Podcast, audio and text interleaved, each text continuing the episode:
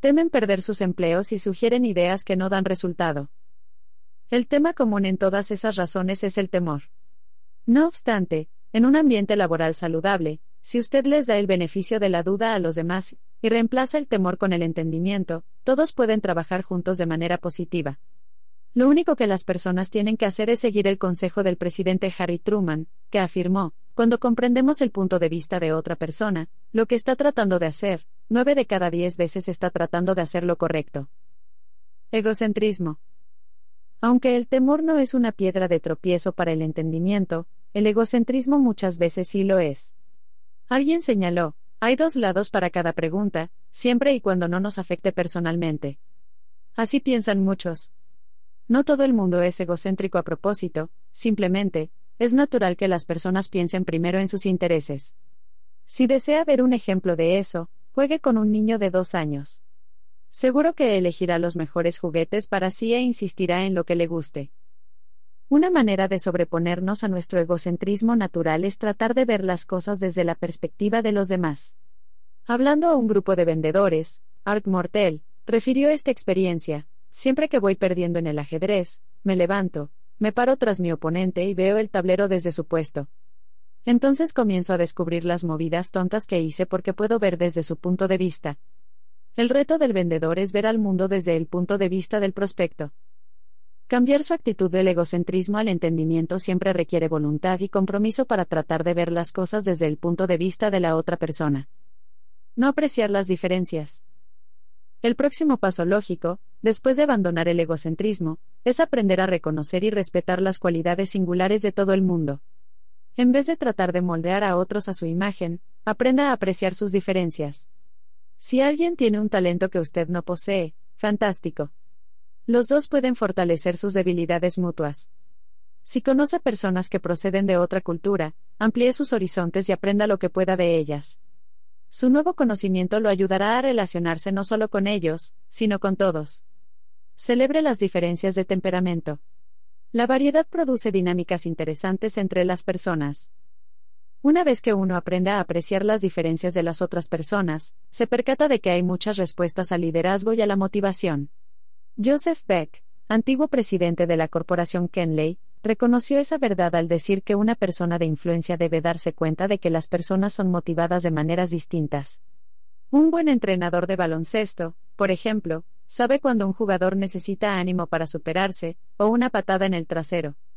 La diferencia principal es que todos los jugadores necesitan ánimo y solo algunos requieren una patada en el trasero. No reconocer las similitudes.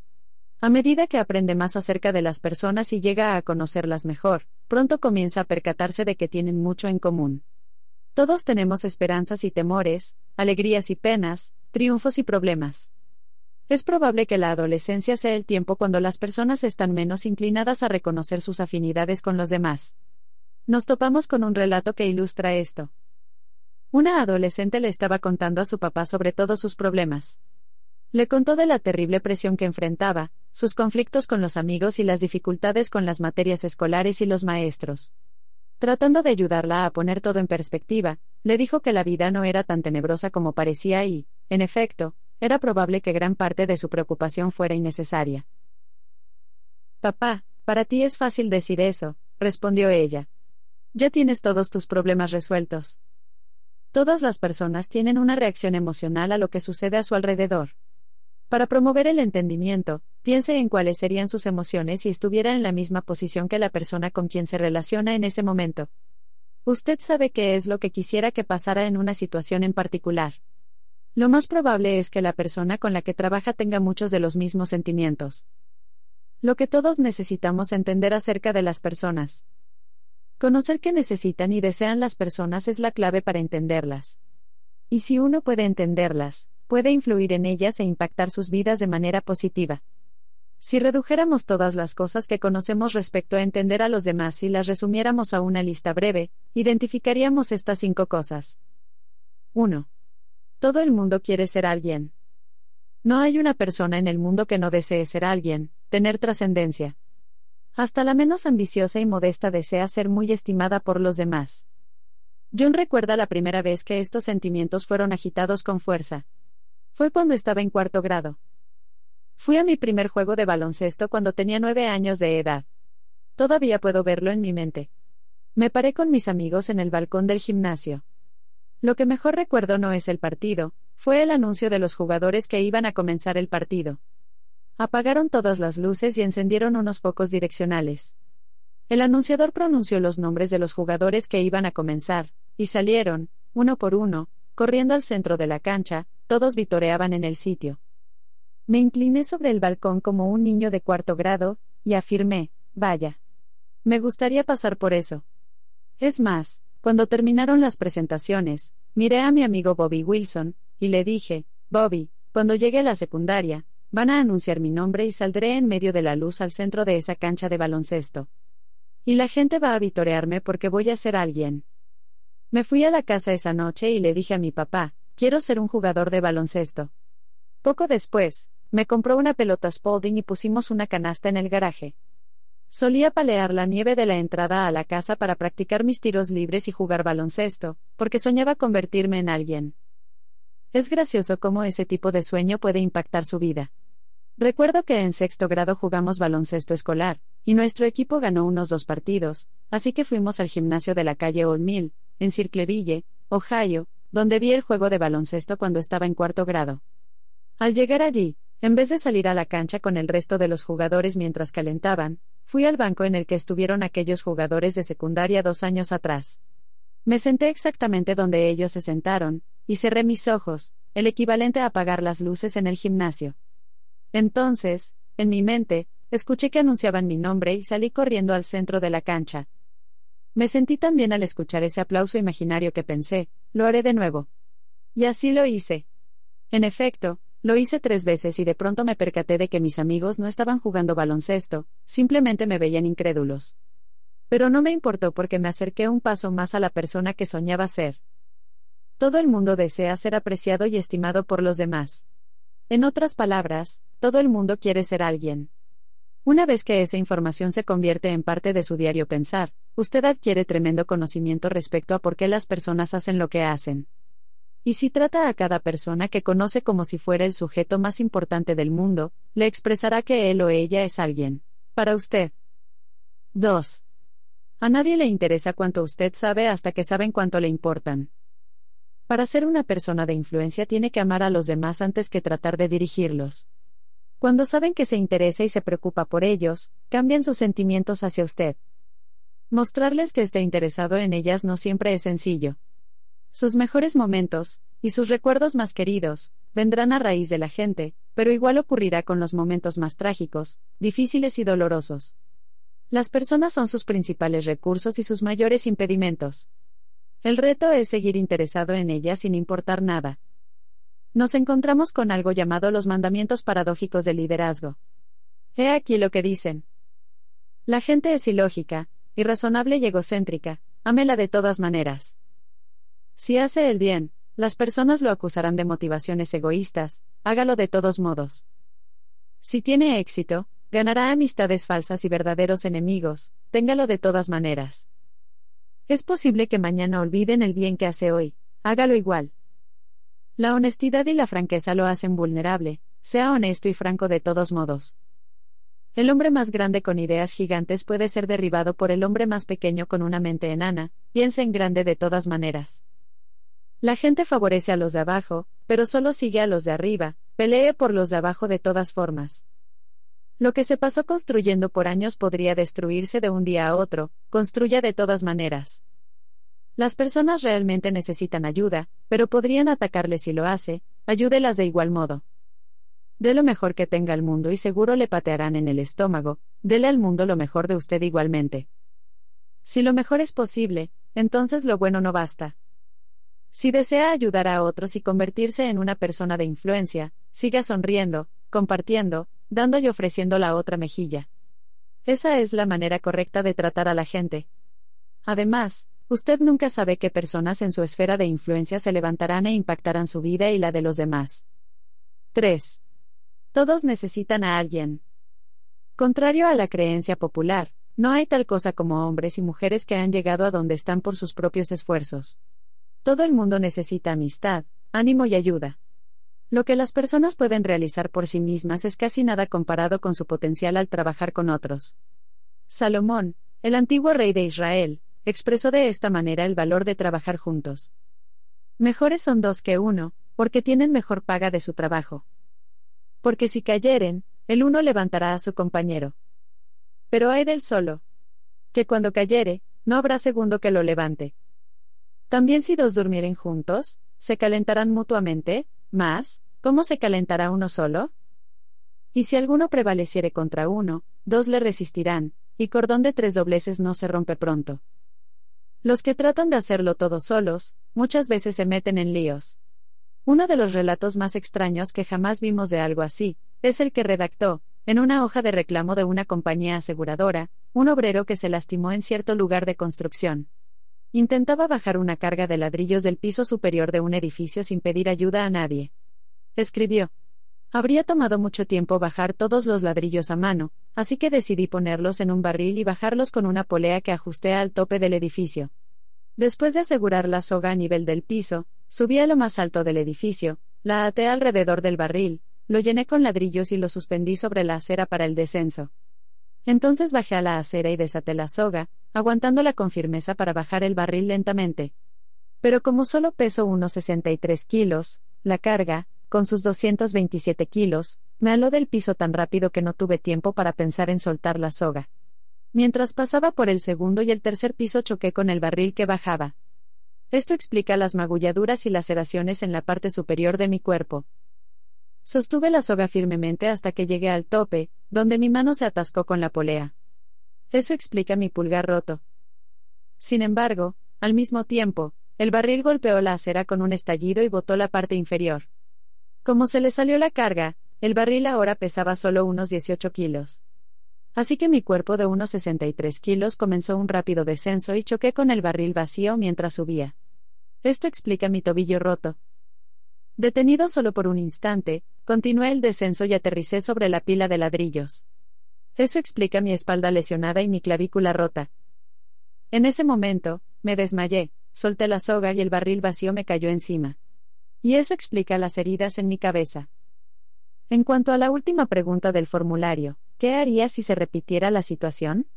Por favor entienda que ya no intentaré hacer el trabajo por mí mismo. Todo el mundo necesita que alguien vaya a su lado y lo ayude. Si entiende eso, y está dispuesto a darles a otros y ayudarlos, así como a mantener las motivaciones correctas, la vida de ellos y la suya podrán cambiar. 4. Toda la gente puede ser alguien cuando alguien le entiende y cree en ella. Una vez que entienda a las personas y cree en ellas, realmente pueden llegar a ser alguien. Ayudar a los demás a sentirse importantes no requiere mucho esfuerzo. Las cosas pequeñas, hechas premeditadamente en el momento correcto, pueden marcar la gran diferencia, como lo muestra este relato de John. Durante 14 años tuve el privilegio de pastorear una congregación muy grande, en el área de San Diego, en la que todos los años hacíamos un maravilloso programa navideño.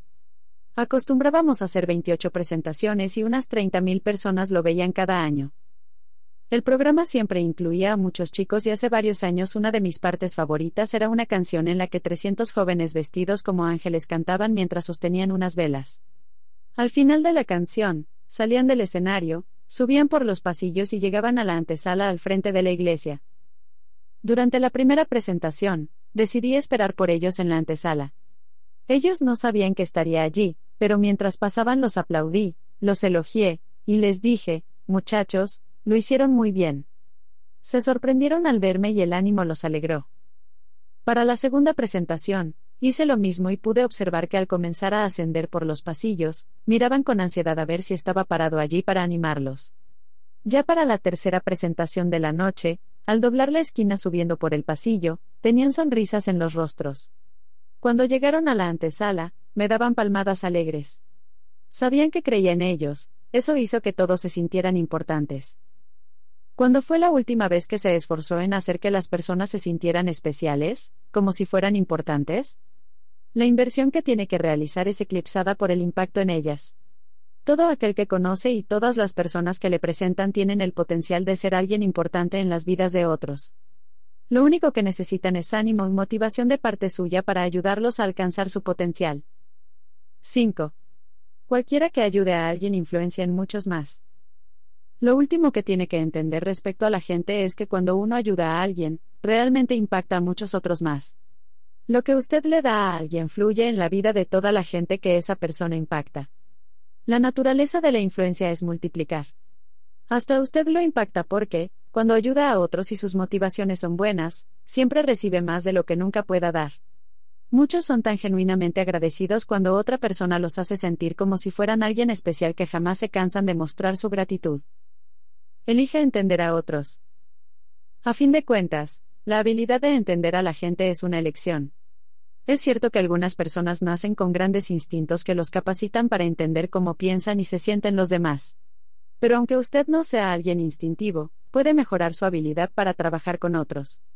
Todo el mundo es capaz de poseer la habilidad de entender, motivar y a la larga, influenciar a otros. Si en verdad quiere cambiar la vida de los demás, propóngase conseguir la perspectiva de la otra persona. Mark McCormack, autor de Lo que no le enseñarán en la Harvard Business School, escribió un relato divertido para la revista Entrepreneur. Allí ilustra el valor de reconocer la perspectiva de los demás. Dijo, hace unos años, estaba parado en la fila de los boletos en el aeropuerto. Frente a mí estaban dos niños peleando por un cono de helado y frente a ellos había una mujer con un abrigo de bisón. Podía haber un accidente en ciernes. ¿Debía interferir? Todavía cavilaba en eso cuando escuché a la niña decirle al niño, Charlie, si no paras, le van a caer pelos del abrigo de esa dama a tu cono. Al relacionarse con los demás, la mayoría de la gente no ve más allá de su experiencia propia, tiende a ver a las otras personas y sucesos en el contexto de su posición, trasfondo, o circunstancias. Por ejemplo, Patton Sinaji, exjugador del equipo Cincinnati Bengals, de la National Football League, dijo, en Harvard decían que solo era un deportista cabeza hueca. Los futbolistas profesionales me consideraban un intelectual. Aunque él no cambió, sí lo hicieron las percepciones que tenían de él. Siempre que mire las cosas desde la perspectiva de otra persona, recibirá toda una nueva manera de ver la vida y encontrará nuevas maneras de ayudar a otros. Una actitud positiva hacia las personas. El autor Harper le escribió, la gente casi siempre ve lo que busca y oye lo que quiere escuchar. Si tiene una actitud positiva respecto a las personas, crea lo mejor de ellas, actúe en base a sus creencias, y entonces podrá impactar sus vidas. Pero todo comienza con la manera en que piensa de los demás. Usted no puede ser una persona que influencie positivamente si piensa como sigue. Cuando el compañero se demora mucho, es un lento. Cuando yo me demoro mucho, es que soy minucioso. Cuando el compañero no hace algo, es un vago. Cuando yo no lo hago, estoy ocupado. Cuando el compañero hace algo sin que se lo pidan, viola sus límites. Cuando lo hago yo, eso es iniciativa. Cuando el compañero desconoce una regla de etiqueta, es un rudo. Cuando evado algunas reglas, soy original. Cuando el compañero complace al jefe, es un adulador. Cuando lo complazco yo, es cooperación. Cuando el compañero avanza, es mera suerte. Cuando me las arreglo para avanzar, es simplemente la recompensa justa por una ardua labor. Su actitud hacia las personas es una de las elecciones más importantes que jamás tomará. Si su manera de pensar es positiva, realmente puede impactarlos. El pastor Robert Shula, un fuerte proponente del pensamiento positivo, cuenta el siguiente relato en Life Changers, Cambiadores de Vidas. Soy el mejor jugador de béisbol en el mundo, alardeaba el niñito mientras trotaba alrededor de su patio. Con su bate sobre el hombro, lanzó una pelota hacia arriba, trató de pegarle, pero no pudo. Soy el mejor jugador de todos los tiempos, reiteró. Recogió la pelota de nuevo, trató de golpearla, pero falló otra vez. Deteniéndose un momento para examinar su bate, se dobló y recogió su pelota. Soy el pelotero más grande que jamás haya existido. El impulso de su giro para golpear la pelota casi lo tumba, sin embargo, la pelota cayó, ilesa, a sus pies. Vaya, exclamó. ¿Qué clase de lanzador?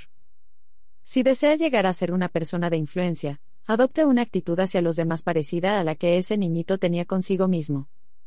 Puntos para verificar la influencia. Entienda a las personas. Evalúe su comprensión. Use la siguiente escala para evaluar su habilidad para entender a las personas, marque la calificación que le corresponda. Superior. Casi siempre puedo anticipar la manera en que los demás se sentirán y reaccionarán en cualquier situación.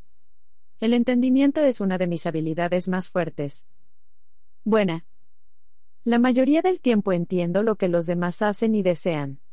Considero que mi habilidad de entender a las personas es una de mis cualidades positivas. Promedio.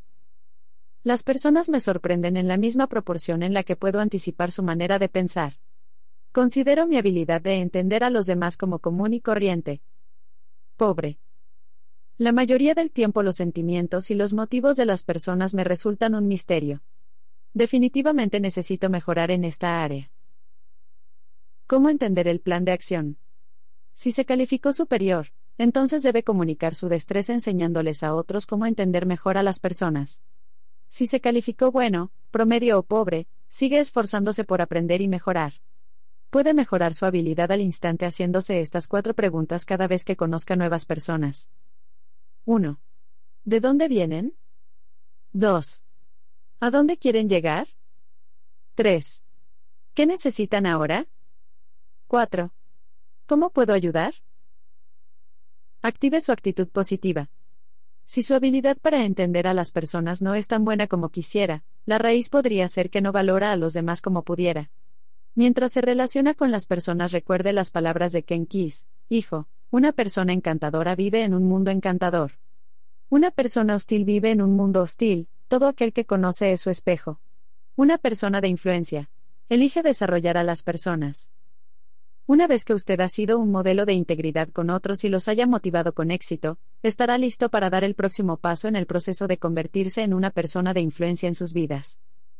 Modelar una vida íntegra es un paso inicial importante para llegar a ser una persona de influencia, ya que crea un fundamento sólido con los demás. El siguiente paso natural es motivarlos. En el proceso de cuidar a las personas, muéstrele su fe en ellas, escuche sus esperanzas y temores, y demuestre que las entiende, para de esta manera entablar una fuerte conexión relacional e incentivarlas a tener éxito, y para influenciar en ellas.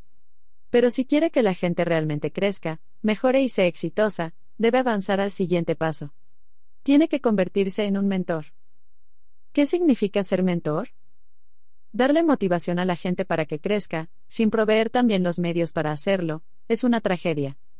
Ser mentor les ofrece a las personas la oportunidad de convertir su potencial en realidad, y sus sueños en su destino. Los mentores impactan la eternidad porque no se sabe dónde terminará su influencia. William Gladstone, estadista británico del siglo XIX, declaró, Sabio es el hombre que no desperdicia energía persiguiendo cosas para las que no está calificado, y más sabio aún el que, entre las cosas que puede hacer bien, elige de manera resoluta la mejor. La mayoría de la gente no tiene la tendencia natural de detectar sus principales áreas de potencial. Requieren ayuda para hacerlo, en particular a medida que comienzan a crecer y se esfuerzan por alcanzar su potencial. Por eso es tan importante que usted se convierta en mentor de aquellos a quienes desea ayudar tiene que dirigirlos en sus áreas de crecimiento personal y profesional hasta que puedan trabajarlas de manera más independiente. En este y en los próximos tres capítulos, nos concentraremos en cuatro maneras de realizar la tarea de ser mentor de otros, desarrollando a las personas, ayudándolas a navegar por los problemas de la vida, conectándose con ellas a un nivel más profundo, y apoyándolas y facultándolas para desarrollar su potencial. Desarrollar a otros es una inversión. El escritor Alan Loin comentó, no hay ocupación más noble en el mundo que asistir a otro ser humano, ayudar a que alguien tenga éxito. Ayudar a que otros se desarrollen es una de las cosas más increíbles que jamás pueda hacer por ellos.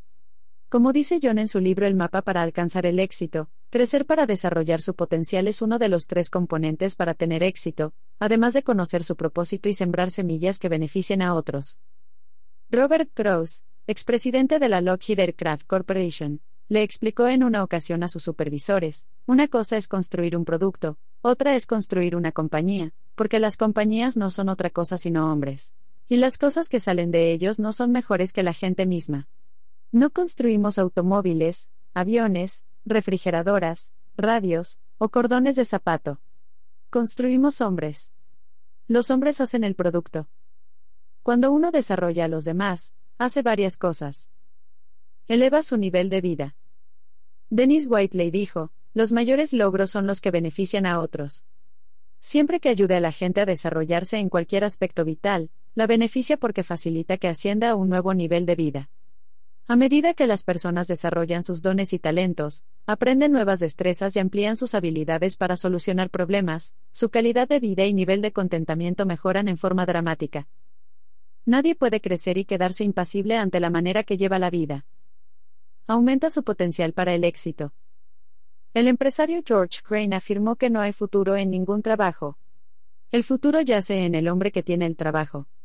Cuando uno desarrolla a otras personas, ilumina su futuro. Cuando expanden sus horizontes, mejoran sus actitudes, aumentan sus destrezas, o aprenden nuevas maneras de pensar, su ejecución es destacada y viven mejor. Eso aumenta su potencial.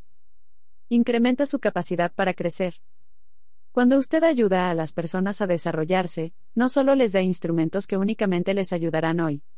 Desarrollarles tiene beneficios a largo plazo. Les ayuda a capacitarse mejor, y aumenta su capacidad de aprender y crecer.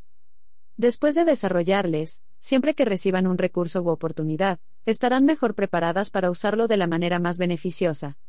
Y su crecimiento empieza a multiplicarse. Aumenta el potencial de su organización. Si los individuos con los que trabaja son parte de un grupo, sea un negocio, iglesia, equipo deportivo, o club, todo el grupo se beneficia de su crecimiento.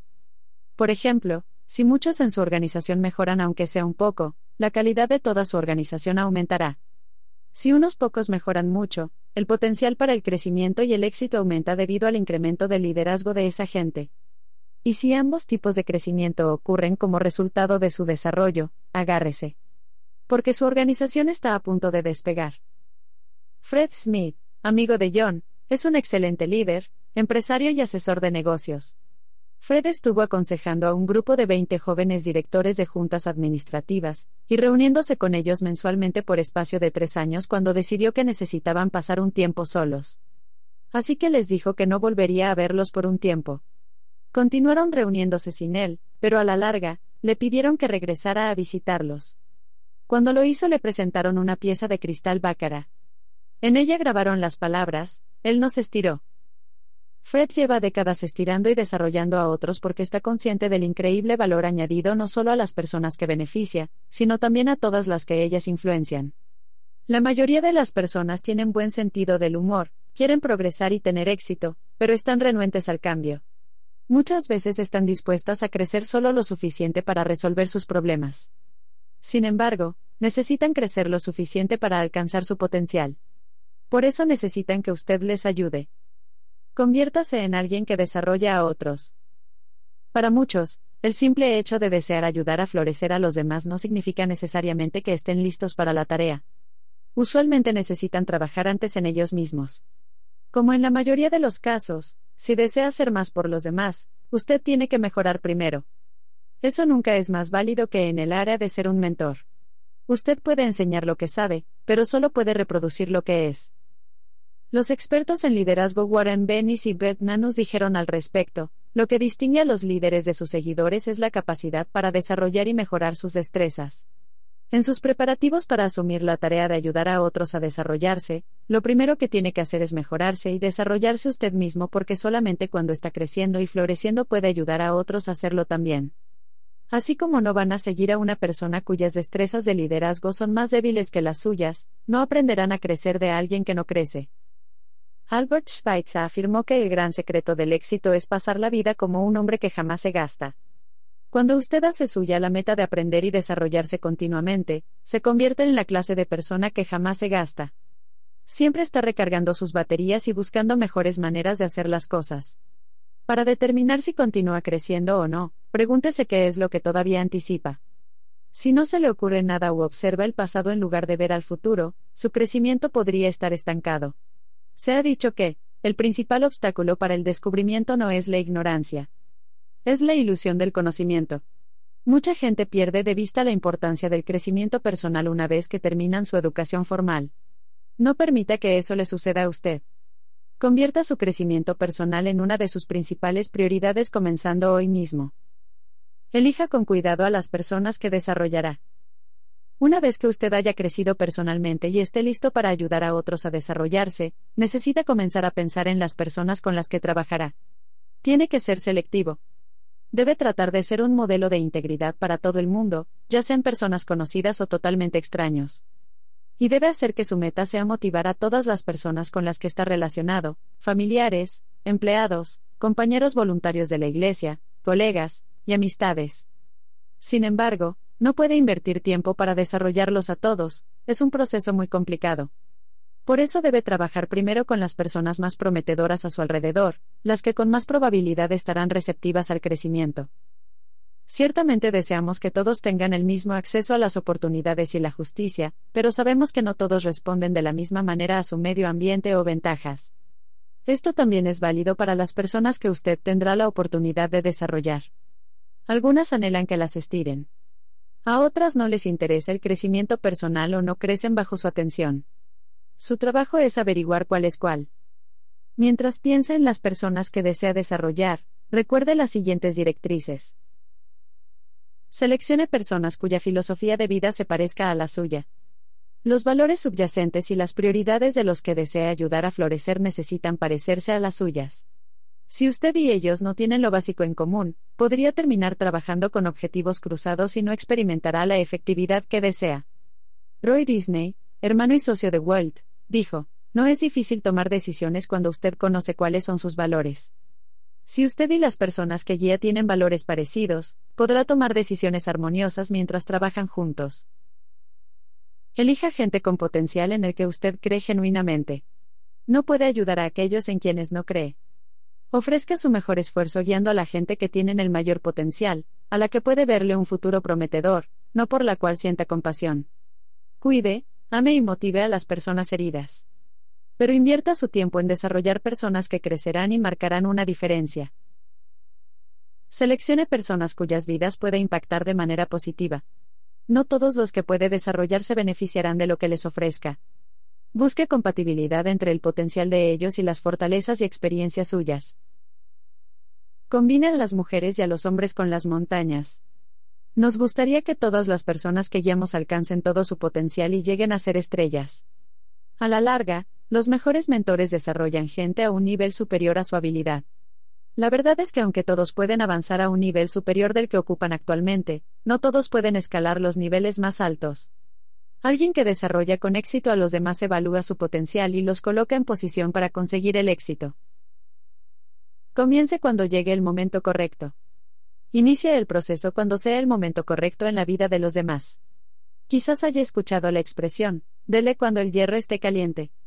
Eso significa actuar en cierta situación en el momento indicado. Sabemos que el dicho data del siglo XIV. Proviene de la práctica de los herreros que tenían que golpear el metal cuando estaba en la temperatura indicada para moldearlo en la forma precisa y deseada. Hay que hacer lo mismo con las personas que quiere desarrollar. Comience muy pronto y todavía no percibirán su necesidad de crecer. Comience tarde y habrá perdido su mejor oportunidad para ayudarlos. Una vez que encuentre las personas correctas, recuerde que necesita su autorización antes de empezar a desarrollarlas. A la gente le gusta que las animen y las motiven, así que no necesita su aprobación para hacer ninguna de las dos cosas. Pero ser mentor realmente da resultados solamente cuando ambos bandos conocen los planes, concuerdan con ellos y se esfuerzan al 100%. Haga del proceso de desarrollo una prioridad. Desarrollar a otros puede ser gratificante y divertido, pero también requiere tiempo, dinero y trabajo. Por eso tiene que comprometerse con el proceso y convertirlo en una prioridad. Ed Cole, amigo de John, afirma, el crecimiento tiene un precio. El compromiso es ese precio. Una vez que se compromete estará listo para continuar. Las siguientes sugerencias le ayudarán a aprovechar mejor el proceso del desarrollo. Percibe el potencial de las personas. El compositor Giancarlo Menotti declaró con firmeza, el infierno comienza el día en que Dios nos concede una visión clara de todo lo que pudimos haber logrado, de todos los dones que desperdiciamos, de todo lo que pudimos hacer y no hicimos. El potencial no alcanzado es un desperdicio trágico. Como alguien que desarrolla a los demás, usted tiene el privilegio de ayudarles a descubrir y luego acrecentar su potencial. Pero no puede hacerlo hasta que usted vea el potencial de ellos. Jeffrey Gaverino, nadador olímpico ganador de la medalla de oro, lo resume de esta manera, la verdadera competencia siempre es entre lo que ha hecho y lo que es capaz de hacer. Cuando observe a las personas que desea desarrollar, trate de discernir qué son capaces de hacer. Busque un destello de grandeza. Vigile y escuche con su corazón así como con sus ojos. Trate de imaginar lo que harían si superaran los obstáculos personales, lograran confianza, crecieran en las áreas prometedoras y dieran todo lo que tienen. Eso le ayudará a ver el potencial de ellos. Proyecte una visión para su futuro. Robert Orben, antiguo escritor de discursos presidenciales, instó, recuerde siempre que solo hay dos clases de personas en este mundo, los realistas y los soñadores. Los realistas saben a dónde van. Los soñadores ya han estado allí. Para añadir valor a las personas que desarrolla, adelánteseles en su imaginación y vea su futuro antes que ellos. Captar esa visión de su porvenir y proyectárselas le ayuda a motivarlos y desarrollarlos. Alguien dijo en una ocasión, no permita que lo obliguen a pensar que sus sueños o sus talentos no son prudentes. Jamás se supuso que lo fueran. Lo que se supone es que traigan gozo y realización a su vida. Ese es un gran consejo.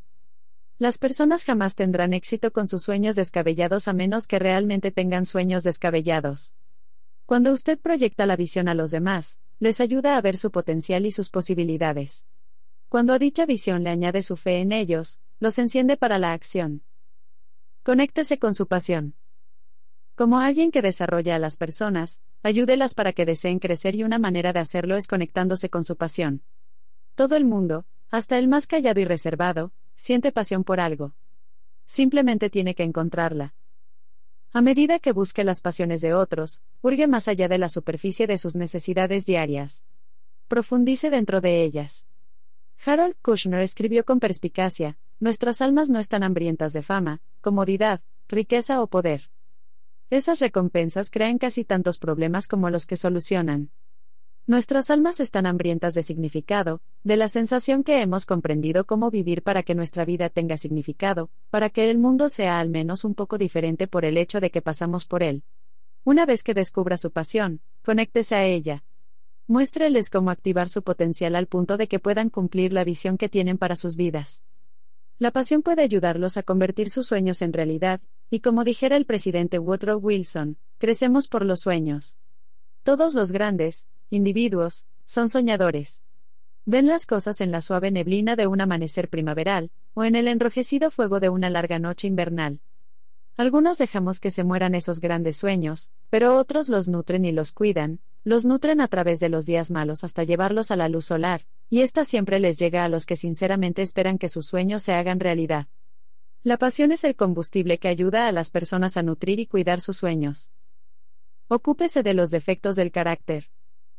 A medida que explora cómo ayudar a los demás a desarrollarse, tiene que ocuparse de cualquier asunto de carácter que puedan tener. Como mencionamos en el primer capítulo, la integridad es el fundamento sobre el cual debe apoyarse todo en la vida de la gente. No importa cuánto lo desarrolle, si el fundamento no es sólido, habrá problemas. Cuando examine el carácter de otros, recuerde ir más allá de su reputación. Abraham Lincoln hizo esta distinción, el carácter es como un árbol y la reputación su sombra. La sombra es lo que pensamos de ella, el árbol es lo verdadero. Invierta tiempo para llegar a conocer realmente a las personas que desarrolla. Obsérveles en varias situaciones. Si llega a conocerlas lo suficientemente bien como para saber la manera en que reaccionan en la mayoría de las situaciones, tendrá una idea de dónde podrían estar los defectos de carácter. Martin Luther King, Jr., afirmó, la medida definitiva de un hombre no es su posición en los momentos cómodos y convenientes, sino su posición en tiempos de reto y controversia. Su meta debe ser ayudar a la gente que desarrolla a permanecer fuerte en medio de los retos, pero tiene que empezar con las cosas pequeñas. Ayude a otros a comportarse con integridad en cada situación y estarán listos para crecer y alcanzar su potencial. Enfóquese en sus fortalezas. Cuando algunos individuos comienzan a trabajar con otros en su desarrollo, muchas veces giran alrededor de sus debilidades más que en sus fortalezas. Quizás sea porque es muy fácil ver los problemas y los defectos de los demás.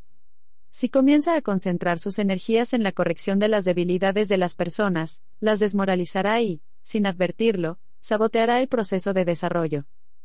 En una ocasión escuchamos una historia de béisbol que trata el tema de las debilidades personales.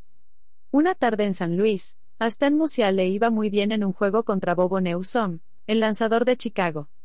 Stan inicialmente conectó un sencillo, luego un triple y después un cuadrangular. Cuando fue a batear por cuarta vez, el entrenador de Chicago, Charlie Grimm, decidió sacar a Bobo y arriesgarse con un relevista novato. Cuando el joven novato se dirigió al montículo, desde el área de calentamiento y Newsom le entregó la pelota, le preguntó: Oye, ¿este tipo, Musial, tiene algunas debilidades? Sí, respondió Newsom, no batea dobles. En lugar de concentrarse en las debilidades, préstele atención a las fortalezas de las personas. Agudice las destrezas que ya existen. Elogie las cualidades positivas. Sáqueles los dones inherentes. Las debilidades pueden esperar, a menos que sean defectos de carácter. Solo después de desarrollar una afinidad fuerte con ellos y que empiecen a adquirir confianza debe ocuparse de las áreas débiles. Luego trátelas gentilmente, una por una. Desarrollelos paso a paso. Ronald Osborne señaló, a menos que trate de hacer algo más allá de lo que ya domina, jamás crecerá. Para desarrollar a los demás, ayúdelos a crecer de manera congruente, sin abrumarlos ni desanimarlos. Ese proceso es diferente para cada persona. Pero no importa de dónde sean o a dónde van, necesitan crecer en ciertas áreas. Sugerimos que incluya las cuatro que siguen en el proceso de desarrollo. 1. Actitud. La actitud determina, más que nada, si las personas tienen éxito y si pueden disfrutar de la vida. E impacta no solo cada área de sus vidas, sino que también influencia a otros. 2. Relaciones. El mundo se compone de personas, así que todos tienen que aprender a relacionarse efectivamente con otros. Esta habilidad, así como comunicarse con ellos, puede afectar al matrimonio, la crianza de los hijos, la profesión, las amistades y más. Si las personas pueden relacionarse, avanzarán en casi todas las áreas de la vida. 3. Liderazgo. Todo surge o se desploma por el liderazgo. Si las personas que desarrolla planifican trabajar con otros, tienen que aprender a dirigirlos. De no ser así, van a llevar toda la carga por sí mismos en todo lo que hagan. 4. Las destrezas personales y profesionales. Podría sorprenderle ver que presentamos esto al final. Pero lo cierto es que si el pensamiento no es positivo y escasean las habilidades para trabajar con los demás, todas las destrezas profesionales en el mundo son poco beneficiosas. Mientras ayuda a los individuos a crecer, trabaje de adentro hacia afuera. Lo realmente importante no es lo que le sucede a las personas, sino lo que ocurre en su interior. Ponga recursos en sus manos. Para ayudar a la gente a crecer, no importa de qué aspecto se ocupe, ponga recursos en sus manos. Cada vez que nos reunimos con alguien a quien estamos desarrollando, siempre tratamos de llevar algo como regalo, libros, casetes, artículos de revistas, cualquier cosa inspiradora o instructiva que podamos obtener. Nada nos complace más que saber que ayudamos a alguien a avanzar otro paso en el crecimiento. Esa es una de las razones por las que ambos estamos constantemente creando recursos para el crecimiento de las personas. Expóngalos a experiencias que los desarrollen. Implementar un plan para el crecimiento desarrolla a las personas, pero algunas veces necesitan algo más para darles un empujón fresco de energía e inspiración. Helen Keller, autora y campeona para los ciegos, dijo, uno jamás debe arrastrarse cuando siente el impulso de volar. Cuando uno expone a las personas a experiencias que las ayudan a florecer, planta en ellas el deseo de alzar el vuelo. Las conferencias y los seminarios, reuniones con mujeres y hombres excepcionales, y los eventos especiales nos impactan mucho. Siempre nos sacan de nuestra comodidad, nos llevan a pensar más que en nosotros mismos, o nos retan a avanzar a nuevos niveles de vida. Pero recuerde que los acontecimientos y las reuniones no hacen que la gente crezca. Eso inspira a la gente a tomar decisiones importantes que pueden cambiar la dirección de sus vidas. El crecimiento mismo viene de lo que ellas hacen a diario luego de tomar una decisión. Enséñeles a desarrollarse a sí mismos. Según Philip B. Crosby, hay una teoría de la conducta humana que dice que las personas retardan subconscientemente su propio crecimiento intelectual. Llegan a depender de clichés y hábitos. Una vez que alcanzan la edad de su adaptación al mundo, dejan de aprender y su mente queda en neutro por el resto de sus días. Podrán progresar en la organización, ser ambiciosos y dispuestos y hasta trabajar de día y de noche. Pero ya no aprenden. Una vez que logre que la gente valore el crecimiento tanto como para comenzar a desarrollarse por sí misma, supera una barrera fuerte. Se dice que la meta de todos los maestros debe ser capacitar a los estudiantes para que les vaya bien sin ellos. Lo mismo puede decirse de los que buscan desarrollar a otros. Mientras labora con otros y los ayuda a florecer, déles lo que necesitan para que aprendan a cuidarse. Enséñeles a encontrar recursos. Anímelos a salir de su zona de comodidad por sí mismos. Y refiéralos a otras personas que puedan ayudarles a aprender y crecer. Si puede ayudarlos a convertirse en estudiantes de por vida, les habrá dado un regalo increíble. Hemos escuchado decir que, nadie se enriquece a menos que enriquezca a otros. Cuando usted enriquece a los demás ayudándolos a crecer y a desarrollarse por su cuenta, no solo les da gozo a ellos y a sí mismo, sino que también aumenta su influencia y su habilidad para tocar la vida de otros. Lo que afirmó Ralph Waldo Emerson, filósofo y poeta estadounidense del siglo XIX, es cierto, una de las recompensas más hermosas de esta vida es que ningún hombre puede tratar de ayudar sinceramente a otros sin ayudarse a sí mismo. Si se dedica a desarrollar a los demás y asistirlos para que alcancen su potencial, las recompensas que coseche serán casi tan grandes como las de aquellos a quienes ayuda. Puntos para verificar la influencia. Desarrolla a las personas. ¿A quién va a desarrollar? Escriba los nombres de los tres candidatos principales. Recuerda escoger gente cuya filosofía de vida se parezca a la suya, que tengan un potencial en el que usted crea, cuya vida pueda impactar de manera positiva y que esté lista para el proceso. Planes para desarrollarles. Use el siguiente esquema para elaborar su estrategia de desarrollo para las tres personas que seleccionó. Persona 1. Persona 2. Persona 3. Nombre. Potencial. Pasión. Aspectos de carácter. Mayor fortaleza. Paso siguiente en el desarrollo. Recurso para la necesidad actual. Próxima experiencia de desarrollo. Experiencia. Una persona de influencia. Naturalmente guía a otras personas.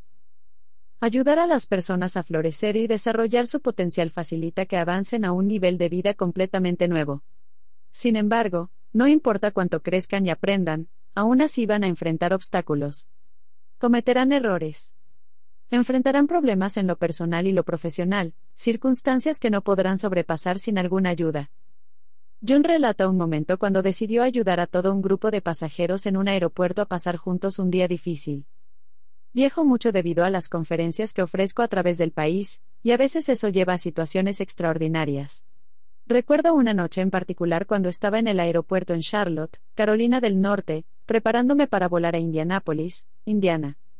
Estuve en el teléfono hasta el último minuto, salí disparado a la puerta de salida y me encontré con Dick Peterson, expresidente de Inhoy, esperando meternos corriendo al avión justo antes de que cerraran las puertas. Pero para mi sorpresa, en el área de espera había unas 50 o 60 personas lamentándose. Miré a Dick y le pregunté. ¿Qué pasa? Bueno, dijo Dick, parece que no saldremos por un buen tiempo. ¿Cuál es el problema? Pregunté. No sé, respondió. Así que me acerqué y le pregunté a la gente en la puerta de salida, y me dijo. Los asistentes de vuelo no han llegado aún, y no podemos permitir que nadie suba hasta que lleguen. Entonces anunció lo mismo por el sistema de comunicaciones, pude ver a todos en la sala de espera decepcionados. Se veían miserables. Miré a Dick, y le dije. ¿Sabes? Veamos si podemos ayudar a estas personas. Así que fuimos a la cafetería más cercana, y le dije a la mujer que estaba allí, llamada Denise. Por favor, quiero 60 Coca-Colas. Atónita por un momento, al fin dijo. ¿Quieres 60? Entonces le expliqué. Hay un montón de pasajeros decepcionados en la próxima puerta de salida y necesitan algo que les levante la moral. ¿No bromea?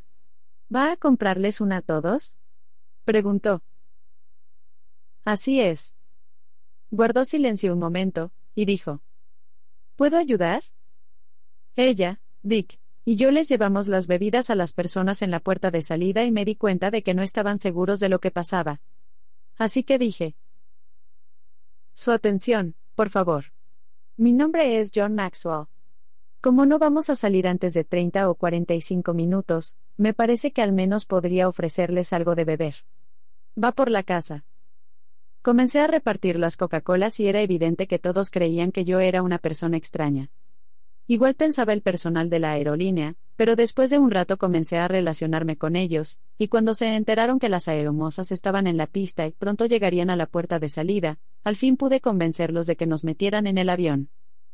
Tan pronto abordamos el avión, vi una enorme canasta con maní, barras de granola, y dulces en el pasillo, y pensé, en verdad que merecen comerse algo con esa Coca-Cola.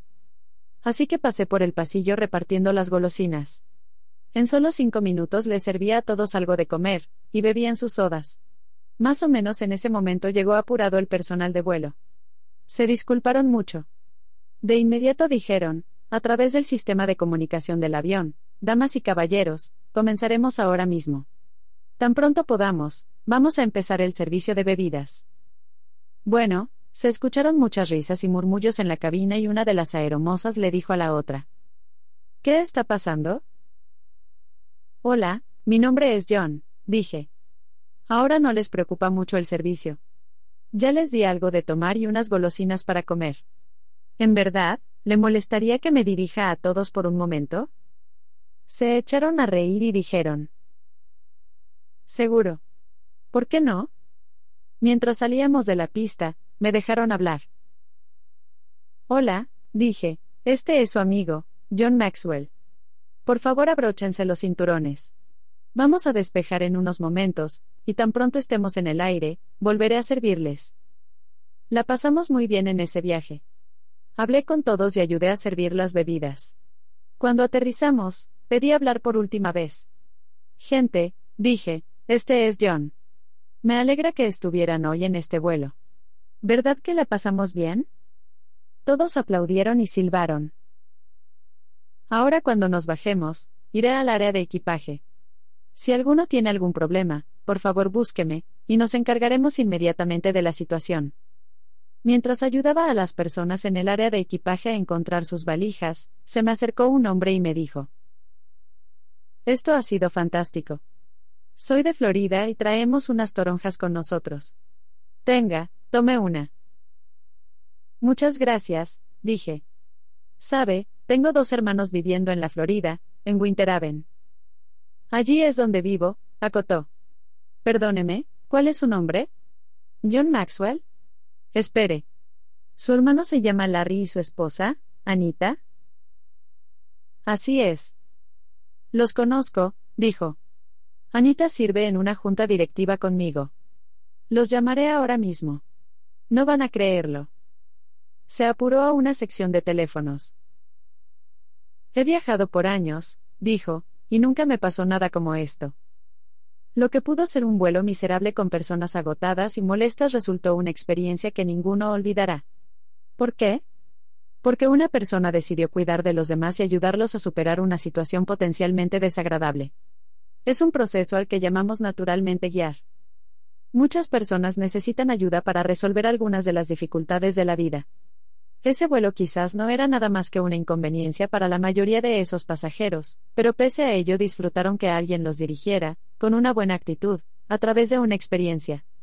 Ese tipo de asistencia hace falta y es apreciada por la mayoría, sobre todo cuando se acercan los complicados problemas de la vida y cuando se dificulta lidiar con ellos. Las personas a quienes usted influencia necesitan su ayuda, especialmente las que tratan de llegar a un nuevo nivel, cuando comienzan una nueva aventura, o entran a una nueva fase de vida. Les hace falta alguien que les dirija o les guíe. Mel Ziegler, fundador de Banana Republic, delineó la habilidad del dirigente para naturalmente guiar al escribir. Un líder descubre el abismo oculto que existe entre donde están las cosas y donde estarían mejor, y teje un puente temporal para tratar de cruzar. Desde el otro lado guía a los que se atrevan a cruzar este curso tan frágil hasta que los ingenieros puedan construir un trecho más firme para todos. Ziegler pintó una imagen vívida. Para la mayoría de las personas, el liderazgo que necesitan no es simplemente un hecho singular, solo un abismo por cruzar. Muchos necesitan dirección de manera continua hasta que pueden organizar sus vidas y luego pueden ser animados a realizar el viaje por su cuenta. Eso se parece más a una travesía oceánica en la cual tiene que navegar con ellos que a una hondonada que debe obligarlos a cruzar. Tiene que ayudarlos a encontrar su camino, identificar los témpanos y sobrepasar las aguas tormentosas y tiene que viajar con ellos al menos hasta que anden por el curso correcto y puedan aprender a navegar por su cuenta. El guía identifica el destino. En el capítulo anterior, hablamos de la importancia de presentarles a los individuos una visión de su futuro para que puedan animarse a crecer. El próximo paso es mostrarles su destino de una manera más concreta. Muchos de los que están insatisfechos y desanimados se sienten así porque no se aferran a una visión para ellos. Se dice que, enterrar nuestros sueños es enterrarnos a nosotros mismos, porque realmente somos el material del que están hechos los sueños. El sueño de Dios para nosotros es que alcancemos nuestro potencial. Tiene que ayudar a otros a descubrir su sueño y entonces movilizarlos hacia él. Sin movimiento, no puede guiar, y cualquier movimiento será progreso solamente si es en dirección a la meta. Quizás ya reconozca gran parte del potencial de las personas que trata de conducir, pero necesita conocerlas mejor. Para ayudarlas a reconocer la meta por la cual se esforzarán, le hará falta conocer lo que les interesa en verdad, lo que les motiva. Para hacerlo, averigüe lo siguiente. ¿Qué los hace llorar? Para saber a dónde verdaderamente desean ir las personas, debe conocer lo que toca sus corazones. La pasión y la compasión son motivadores persuasivos. Se dice que las grandes mujeres y hombres de la historia lo fueron no por lo que tenían o ganaron, sino por lo que entregaron de su vida para alcanzar la meta. Escuche con su corazón y es probable que descubra las cosas por las que otros están dispuestos a entregarse. ¿Qué los hace cantar? Frank Irving Fletcher comentó, ningún hombre puede realizar las cosas si su corazón es más pesado que su carga. Hay una gran diferencia entre las cosas que tocan los corazones de las personas y las que las abruman. A la larga, la gente necesita enfocar mucha energía en lo que le da alegría. Buscar entusiasmo en aquellos a quienes conduce le dará otra pista de su meta propuesta. ¿Qué los hace soñar? Napoleón Hill afirmó, atesore sus visiones y sus sueños como si fueran los niños de su alma, los planos para sus mayores logros. Si puede ayudar a la gente a descubrir sus sueños y creerlos en verdad, puede ayudarlos a cumplir su objetivo. El guía traza el curso. Cuando uno considera las pasiones, el potencial y la visión de las personas está mejor capacitado para ver a dónde realmente desean ir porque los ve con mayor profundidad y discernimiento. Muchas veces, ellas dicen que su meta es la felicidad o el éxito, pero si identifican una cosa tan somera como su destino, su desilusión está segura. Como enfatizara John Condry, la felicidad, la riqueza y el éxito son el resultado de fijar metas, no pueden ser las metas mismas. Una vez que asista a los demás como guía para que identifiquen una visión para sus vidas, tiene que ayudarlos a encontrar alguna manera de realizarla. Eso implica trazar un curso y establecer metas. Joyce Meyer señaló, un lápiz número 2 y un sueño pueden llevarlo a cualquier parte. Indudablemente ella entendió el valor de la planificación y de escribir las metas. Eso no significa que las cosas siempre salgan como uno espera, pero tiene que empezar con un plan de acción. Una buena regla a seguir es establecer sus metas sobre concreto y escribir sus planes sobre arena. Para ayudar a las personas a trazar su curso, preste atención a estas áreas. ¿A dónde tienen que ir? Se sorprendería de lo mucho que los individuos pueden alejarse del camino al tratar de alcanzar sus metas. Como escribiera E. W. Howe en Success is Easier Than Failure, el éxito es más fácil que el fracaso, algunas personas atacan Alpes imaginarios durante toda su vida y mueren en la falda de la montaña maldiciendo dificultades que no existen. Aquellos que aún no experimentan el éxito muchas veces no saben qué es lo que hace falta para avanzar de donde están hacia donde quieren ir. Se lanzan a un laberinto de actividad porque no reconocen que pueden tomar un sendero más fácil. Como guía, usted ha de mostrarles el mejor curso. Lo que tienen que conocer. Escuchamos un relato cómico de un esposo que deseaba ayudar a su esposa porque sospechaba que tenía problemas auditivos. Una noche se paró al otro lado del cuarto, apartado de ella, vuelto de espaldas, y muy quedo, dijo, ¿Me oyes? Ella no respondió, así que se acercó y repitió, ¿Me oyes? ¿Ahora? Nada todavía. Se acercó más y preguntó, ¿Me oyes? No escuchó respuesta, así que al fin repitió la pregunta directamente detrás de ella. Esta se volteó para verlo y le dijo, por cuarta vez, sí. Por ahí hay demasiadas personas parecidas a ese esposo. Quieren tener éxito y ayudar a los demás, pero su mal entendimiento o falta de conocimiento se los impide. Un buen guía reconoce los puntos débiles en otros, los identifica con gentileza y les ayuda a superarlos. ¿Cómo tienen que crecer? Cuando guía a los demás, recuerde que no pueden completar todo el viaje en un solo día. Tienen que crecer hacia sus metas y tomar las cosas con calma, paso a paso. Un experimento realizado por Alfred J. Marrow presidente de una compañía con un doctorado en psicología, ilustró este hecho. Estaba interesado en encontrar una manera de ayudar a los empleados sin entrenamiento a alcanzar la ejecución óptima para que así igualaran los estándares de sus empleados diestros y entrenados tan pronto como fuera posible. Maro decidió dividir algunos empleados nuevos en dos grupos. En el primero, les pidió a los empleados sin entrenamiento que igualaran la producción de los entrenados en 12 semanas. Con el segundo grupo, estableció metas semanales ascendentes. La meta de cada semana era un poco más ambiciosa que la de la anterior. En el primer grupo con una sola meta, solo el 66% de los empleados pudo satisfacer sus expectativas. El segundo grupo con las metas intermedias trabajó significativamente mejor y pudo igualar más rápido los promedios de producción de los empleados experimentados de la compañía. Mientras trabaja con las personas, ayúdeles a averiguar no solo su destino a largo plazo, sino también los pasos cortos por el camino. Ayúdeles a identificar metas inalcanzables que les inspiren confianza, y progresarán. El guía anticipa las cosas. Pocas cosas desaniman más que el que te tomen por sorpresa, sobre todo cuando alguien que pudo ayudarte está allí parado y observa mientras ocurre. Por eso anticipar las cosas por otros es parte de su tarea como guía. Como líder y mentor de las personas, usted visita lugares que ellos todavía no han visitado, tiene experiencias que ellos aún no tienen y ha alcanzado una perspicacia que ellos todavía no desarrollan. Usted tiene la habilidad de prepararlos para lo que van a enfrentar, si no lo hace, no les está ayudando de la manera en la que debería, y ya no está cumpliendo una de sus funciones más importantes como líder. El cómico estadounidense Arnold H. Glasow percibió el significado de esto. Una de las pruebas del liderazgo es reconocer un problema antes de que se convierta en una emergencia. Eso es algo que las personas inexpertas a las que está ayudando no pueden hacer por su cuenta al principio. He aquí cuatro cosas que debe ayudarlos a entender al emprender el camino. 1. Todo el mundo enfrenta problemas. Alguien mencionó, si mantiene su cordura cuando todos a su alrededor la pierden, usted simplemente no entiende el problema. A medida que guía a las personas y les ayuda a crecer, es posible que perciba que esperan alcanzar un punto un día en que desaparezcan los problemas. Sin embargo, tienen que entender que todo el mundo tiene problemas. No importa cuánto éxito lleguen a tener, siempre enfrentarán dificultades. O como dijo el escritor y promotor de artistas Elbert Hubbard, el hombre que no tiene más problemas por resolver está fuera del juego. 2. Las personas con éxito enfrentan más problemas que las que no lo tienen. Otro malentendido común y corriente es que la gente exitosa logra las cosas porque no tiene problemas. Pero eso no es cierto.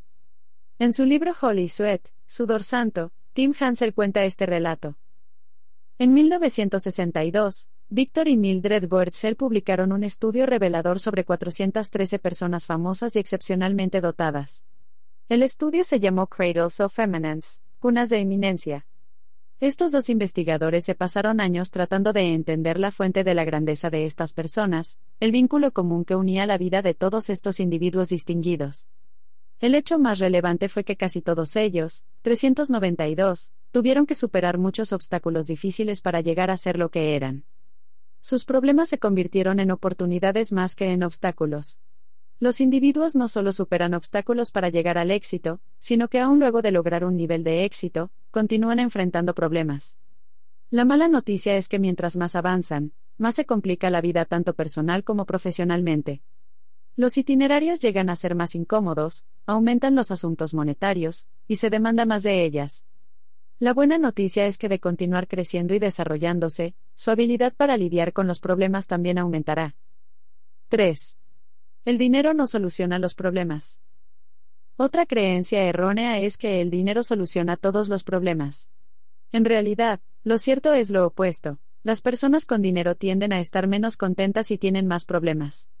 Por ejemplo, Ernie J. Zelinsky cita una encuesta que muestra que un porcentaje mayor de las personas que ganan más de 75 mil pesos al año están menos satisfechas con sus sueldos que las que ganan menos. También señaló. Un gran porcentaje de los ricos tienen más problemas de alcohol y drogas que la población general. Tengo una teoría sobre cuán bien estaríamos con mucho dinero. Si estamos felices y resolvemos los problemas cuando ganamos 25 mil pesos al año, estaremos felices y resolveremos bien los problemas cuando tengamos mucho más dinero. Si somos infelices y no resolvemos los problemas con 25 mil pesos al año, podemos esperar lo mismo con más dinero. Seremos igualmente infelices y no resolveremos los problemas, pero con más comodidad y estilo. En definitiva, debe tratar de ayudar a la gente a entender que el dinero no sustituye las destrezas básicas para resolver los problemas que necesita desarrollar. Los conflictos financieros casi siempre son un síntoma de otras dificultades personales. 4. Los problemas proveen una oportunidad para el crecimiento. Mientras anticipa las cosas y ayuda a las personas, percátese de que aunque los problemas causan dolor, también proveen una excelente oportunidad para el crecimiento. La gente de Enterprise, Alabama, entiende esa idea. En este pueblo hay un monumento a un insecto mexicano, construido en el 1919. La historia detrás de esto es que en 1895, el insecto destruyó el principal cultivo del condado, el algodón. Después de ese desastre, los agricultores locales comenzaron a diversificar sus siembras, y la cosecha de maní de 1919 excedió por mucho el valor de las mejores cosechas de algodón.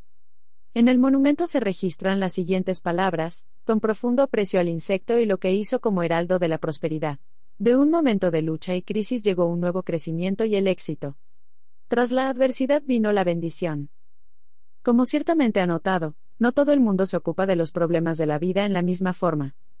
El historiador Arnold Toynbee creía que todas las personas reaccionan de una entre cuatro maneras bajo circunstancias difíciles. 1. Refugiarse en el pasado. 2. Soñar con el futuro. 3. Ensimismarse y esperar que alguien les rescate. 4. Enfrentar la crisis y transformarla en algo útil. Mientras ayude a otros, permítales saber que podrían aguardar los aguas tormentosas. Muéstreles que es sabio anticipar las cosas como mejor puedan. Cuando lleguen los problemas, anímelos a enfrentarlos y a tratar de ser mejores como resultado. El guía hace correcciones en la trayectoria.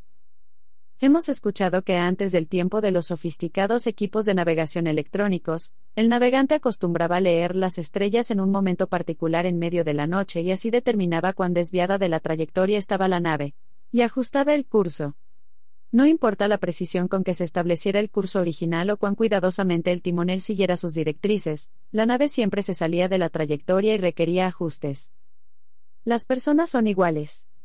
No importa cuán enfocadas estén o cuán bien planifiquen, se salen del curso.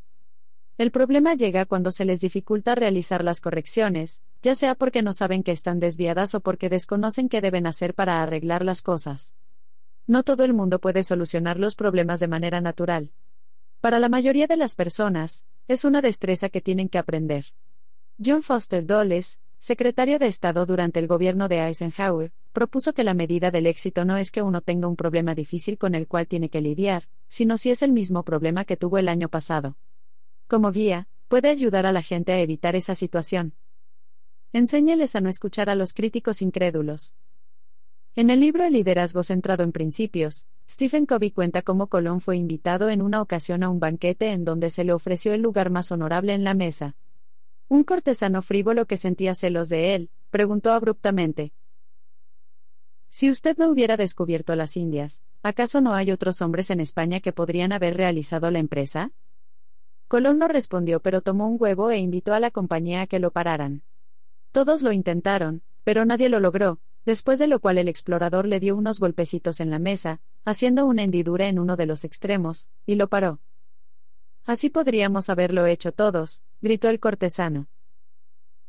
Sí, si solo hubieran sabido cómo, respondió Colón. Y una vez que les mostré el camino hacia el nuevo mundo, nada es más fácil que seguirlo.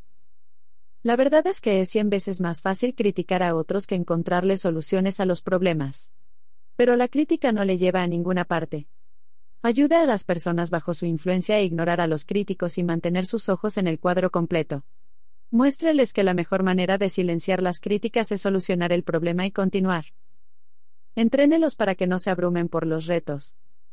Un jugador novato de las grandes ligas enfrentó al lanzador Walter Johnson por vez primera cuando éste estaba en su apogeo. Al bateador le cantaron dos strikes de inmediato y se regresó al banco. Le dijo al árbitro que se quedara con el tercer strike, ya era suficiente para él. Es probable que casi cualquiera se desanime al enfrentar problemas difíciles. Por eso es una buena idea dirigir a las personas a través de sus conflictos, especialmente a principios del proceso de ser su mentor cuando comienza a ayudarlos a navegar. Anímelos a mantener una actitud positiva y bríndeles estrategias para solucionar los problemas. El experto en administración Ken Blanchard recomienda un proceso de cuatro pasos para solucionar problemas que incluye 1. Pensar en el problema para así poder hacerlo específico. 2. Crear teorías para solucionarlo. 3. Predecir las consecuencias al establecer las teorías. Y 4. Elegir cuál método usar basados en un panorama amplio. No hay problemas imposibles. El tiempo, el pensamiento y una actitud positiva pueden solucionar casi cualquier cosa. Anímelos a buscar soluciones sencillas. Hay un par de elementos claves para el método más efectivo de solucionar problemas. La primera es reconocer que la manera sencilla de solucionarlo es mejor que la más sagaz. Un ejemplo de la vida de Thomas Edison ilustra bien este punto. Se dice que tenía una manera singular de emplear ingenieros. Le daba al solicitante un bombillo y le preguntaba, ¿qué cantidad de agua puede contener? Había dos maneras en las que los ingenieros casi siempre trataban de solucionar el problema. La primera era medir todos los ángulos del bombillo y luego utilizar esas medidas para calcular el área de la superficie. Ese método algunas veces tomaba tanto como 20 minutos. La segunda manera era llenar el bombillo con agua, y luego derramar el contenido en una taza de medir, lo cual generalmente tomaba un minuto. Edison jamás empleó a los ingenieros que usaron el primer método. Él no quería que lo impresionaran, deseaba que brindaran resultados sencillos. El segundo elemento en la solución efectiva de los problemas es la habilidad de tomar decisiones. Thomas J. Watson, antiguo director de IBM, creía que solucionarlos rápidamente era esencial para progresar. Soluciónelo, afirmaba. Soluciónelo rápido, bien o mal. Si lo soluciona mal, rebotará y lo golpeará en el rostro, y entonces podrá resolverlo bien. Quedarse muerto en el agua y no hacer nada es una alternativa cómoda porque no es arriesgada, pero es una manera absolutamente fatal de administrar un negocio. También es una terrible manera de la gente de administrar sus vidas. Ayude a otros a percatarse de cuando necesitan ajustar el curso, encontrar soluciones sencillas en las que crean, y ejecutarlas sin demora. No permita que continúen viajando extraviados por ningún tiempo. Inculque confianza en ellos. Un obstáculo al ayudar a otros con sus problemas y errores es que pueden dudar de ellos mismos. Anime continuamente a las personas que ayuda. George Matthew Adams afirmó, lo que usted piensa es más significativo que ninguna otra cosa en su vida. Más de lo que gana, más de lo que cuesta su casa, más que su posición social y más que lo que alguien pudiera pensar de usted. El tamaño de la seguridad de los individuos y la calidad de su actitud son más importantes que el de ningún problema que puedan enfrentar. Si aquellos a quienes sirve como mentor se mantienen confiados, serán capaces de vencer cualquier obstáculo. El guía se queda con la gente. Por último, el buen guía viaja con las personas a las que está guiando. No da instrucciones para luego marcharse.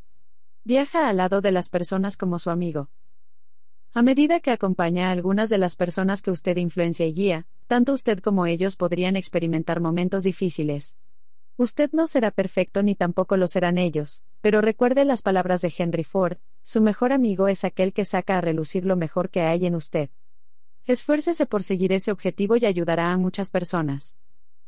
Una vez que ellas aprendan a convertirse en individuos que son eficientes para buscar soluciones a los problemas y puedan guiarse por su cuenta, sus vidas comienzan a cambiar dramáticamente.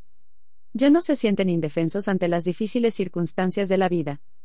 Aprenden a resistir los embates y hasta pueden esquivar algunos. Una vez que la solución de problemas se convierte en un hábito, ningún desafío parecerá demasiado grande. La habilidad de atravesar los problemas y sobreponerse a los obstáculos es una destreza que cualquiera puede aprender, pero implica práctica. Conviértase en guía en la vida de los demás. Podrá usar su influencia para ayudarlos a avanzar al próximo nivel, y si los asiste durante sus horas más tenebrosas, serán sus amigos por toda la vida. Puntos para verificar la influencia. Guía a otras personas. Identifique su meta. Piense en los tres individuos que decidió desarrollar. ¿Cuáles son las metas de ellos? Observe qué los hace llorar, cantar y soñar. Escriba esas cosas aquí. Persona 1. Llora. Canta. Sueña. Persona 2. Llora. Canta. Sueña. Persona 3. Llora. Canta. Sueña. Anticipe. Basado en su experiencia y conocimiento de estas personas, enumere las dificultades que piense que puedan enfrentar en el futuro cercano. Planifique. ¿Cómo puede ayudarlos guiándoles a través de estos problemas potenciales? Escriba lo que pueda hacer y cuándo debe hacerlo. Una persona de influencia. Conecta con las personas. ¿Ha participado alguna vez de una reunión familiar o de antiguos compañeros de escuela? Puede ser divertido ya que le ofrece la oportunidad de conectarse con personas que no ha visto en mucho tiempo. En una ocasión, John fue a una de estas reuniones y la pasó muy bien. Dejemos que él le cuente. Mi primer trabajo al salir de la universidad en 1969 fue en una pequeña iglesia en Illam, Indiana. Allí fui el pastor rector durante tres años. La iglesia realmente creció en el breve tiempo que Margaret y yo estuvimos allí, tanto que tuvimos que construir un edificio nuevo en 1971 para acomodar a toda la gente. Recordamos esos tres años como un momento crucial de crecimiento en nuestras vidas que en verdad disfrutamos, y del cual nos beneficiamos. Un día, recibí una llamada telefónica de aquella pequeña iglesia rural. La persona que llamaba explicó emocionada que estaban listos para celebrar el vigésimo quinto aniversario del edificio que construimos. Estaban preparándose para un gran servicio e invitar a todo el mundo en los alrededores a que celebraran con ellos. Entonces la persona al otro lado del teléfono hizo una pausa y aclaró su garganta. Y finalmente preguntó, Doctor Maxwell, ¿estaría dispuesto a regresar y predicarnos durante ese servicio dominical? Me encantaría hacerlo, le dije. Sería un honor. Simplemente dígame el día, y estaré allí. Durante los próximos meses, pasé algún tiempo pensando en cómo podía convertir ese día en algo grande para ellos. Lo último que deseaba era volver como algún tipo de héroe. Sabía que necesitaba maneras de conectarme con ellos. Lo primero que hice fue pedirles que me enviaran una copia del directorio de la iglesia con los retratos, y los nombres de todas las personas en su congregación. En el libro había muchos rostros que pude reconocer. Algunas personas tenían menos pelo de lo que recordaba y gran parte de ese cabello estaba gris, pero conocía los rostros detrás de aquellos 25 años de arrugas. Muchos otros me resultaron nuevos. Hijos e hijas de aquellos que amaba y algunos nombres nuevos que no reconocía. Me pasé varias horas escudriñando aquellas fotos y memorizando los nombres. Entonces preparé el mejor mensaje que pude, lleno de relatos de nuestras experiencias comunes. Les hice partícipes de algunos de mis errores y recordé todas sus victorias. Quería que supieran que todos tenían parte en mi éxito. Pero sabía que más importante que el mensaje que predicara o cualquier otra cosa que hiciera, era el tiempo que pudiera pasar con ellos. Así que cuando llegó el momento, Margaret y yo volamos anticipadamente, y nos pasamos el sábado por la tarde con algunos de los veteranos que fueron parte tan vital de nuestro ministerio 25 años antes. Juntos recordamos cosas maravillosas. Les hablé de algunos de mis recuerdos más queridos y entonces me sorprendieron con unos cuantos relatos suyos. Al día siguiente, llegué temprano a la iglesia para saludar a la gente mientras arribaban al santuario. Les prediqué un mensaje alentador. Aunque habían hecho unas cosas maravillosas desde la última vez que los vi, les dije que podía observar que su mayor potencial estaba en sus próximos 25 años. Sus mejores tiempos estaban por delante, y cuando me fui, sentí que no solo renové a algunos viejos conocidos, sino que también hice muchos nuevos amigos. El tiempo que John pasó con las personas en Illan fue breve, pero en ese corto lapso, pudo hacer algo importante para ellos y para él. Se conectó con ellos. Conectarse capacita a otros para viajar a un nivel superior. La conexión es una parte muy importante del proceso de ser mentor de las personas y es absolutamente crítico si desea influir en las personas de manera positiva. Cuando guía a los demás, va a su lado y viaja en su camino por un tiempo, ayudándolos a lidiar con algunos de los obstáculos y dificultades en sus vidas. Pero cuando se conecta con ellos, les está pidiendo que se acerquen a usted y viajen por su camino para beneficio mutuo. ¿Ha ido alguna vez a un estacionamiento ferroviario y visto cómo todos los vagones desconectados se unen para formar un tren activo? Es un proceso bastante complicado. Todo comienza con la locomotora. Primero, cambia al mismo riel del vagón que va a recoger. Luego se mueve a donde está el vagón, retrocede, se pone en contacto con el mismo, y se conecta. Una vez conectados se movilizan a su destino. Algo parecido debe suceder antes de que pueda lograr que las personas viajen con usted. Tiene que averiguar dónde están, acercárseles, y conectarse con ellas. De poder hacerlo con éxito, puede llevarlos a nuevas alturas en su relación y en su desarrollo. Recuerde, El camino al siguiente nivel siempre es cuesta arriba y las personas necesitan ayuda para llegar al nivel superior. 9 pasos para conectarse con las personas. Afortunadamente, no tiene que ser ingeniero para conectarse con las personas, pero requiere esfuerzo para que se realice esa conexión. Necesitará destrezas de comunicación, deseo de ayudar a las personas a crecer y cambiar, y un sentido de misión personal o propósito, después de todo, tiene que saber a dónde va para llevarse a otros consigo. Observe los siguientes pasos y úselos para ayudarse a conectarse con las personas que usted influencia. 1. No menosprecia a las personas. Solo puede conectarse con las personas y dirigirlas cuando las valora. Los líderes débiles se involucran tanto en la visión a la que van que olvidan a los que tratan de dirigir. Sin embargo, no puede menospreciarlos por mucho tiempo antes de que su liderazgo comience a derrumbarse, y no podrá conectarse con ellos. Una maravillosa historia narrada por el expresidente de la Cámara de Representantes, Tipo Neil, revela lo que puede suceder cuando uno menosprecia a las personas. Contó que un día de elecciones, una vecina anciana se le acercó después de votar y le dijo: Tip, Voté hoy por ti aunque no me lo pediste. O'Neill se sorprendió. Señora O'Brien, dijo, la conozco de toda mi vida. Le saqué la basura, le corté la grama, recogí la nieve por usted. No creí que tuviera que pedírselo. Tip, dijo ella en tono maternal, siempre es agradable que se lo pidan a uno. O'Neill indicó que jamás olvidó ese consejo. Valorar a las personas es el primer paso en el proceso de conexión, y tiene beneficios adicionales. Cuando les expresa que no las menosprecia, terminan haciendo lo mismo por usted. Bill McCartney, amigo de John y exentrenador de fútbol americano de los Búfalos de Colorado State, afirma, siempre que menosprecia a las personas, se cuestiona que Dios los haya creado. Jamás podrá decirles cuánto les ama con demasiada frecuencia, en voz muy alta, o en presencia de mucha gente. 2. Hay que tener una mentalidad que cambie las cosas. Si desea realizar algo grande y quiere verlo hecho realidad, necesita una actitud que cambie las cosas. Cada vez que cree que no puede hacerlo, no lo hará. ¿Cómo puede cultivar una mentalidad firme que desee cambiar las cosas? Crea que puede cambiarlas. Cada individuo en esta tierra, incluido usted, tiene potencial para cambiar las cosas. Pero solo puede hacerlo si cree en sí mismo y está dispuesto a entregarse a otros. Como dijera Helen Keller, la vida es un negocio emocionante, y más emocionante cuando se vive para otros. Es posible que no pueda ayudar a todo el mundo, pero ciertamente puede ayudar a alguien. Crea que lo que comunica puede cambiar las cosas. Nosotros dos pasamos gran parte de nuestras vidas conectándonos y comunicándonos con la gente. Entre los dos, impactamos a más de un millón de personas cada año.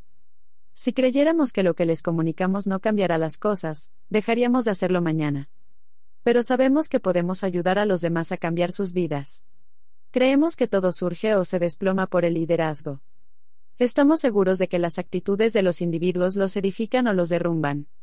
Y sabemos que no hay gozo, paz ni significado en una vida sin fe. Usted debe creer que lo que tiene que ofrecerles a las personas puede cambiar sus vidas. Nadie quiere seguir a una persona sin convicción. Si no lo cree, tampoco lo harán los demás. Crea que la persona con quien se comunica puede cambiar las cosas. Leímos sobre algo llamado la regla de reciprocidad en el comportamiento humano. Ella afirma que, con el tiempo, las personas llegan a compartir actitudes similares. En otras palabras, si tenemos una opinión alta de usted y continuamos sosteniéndola, a la larga, llegará a sentir igual respecto a nosotros. Ese proceso construye una conexión entre usted y nosotros y abre el camino para una asociación poderosa. Cree que juntos podemos cambiar mucho las cosas.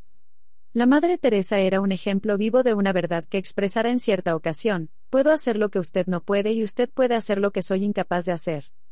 Juntos podemos hacer grandes cosas. Nadie jamás logra solo lo que puede hacer cuando se asocia con otros y cualquiera que no reconozca eso reduce increíblemente su potencial. Si desea conectarse con las personas y llevarlas a un nivel superior, reconozca la diferencia que pueden marcar como equipo y reconózcala en cada oportunidad. 3. Inicia el movimiento hacia ellos.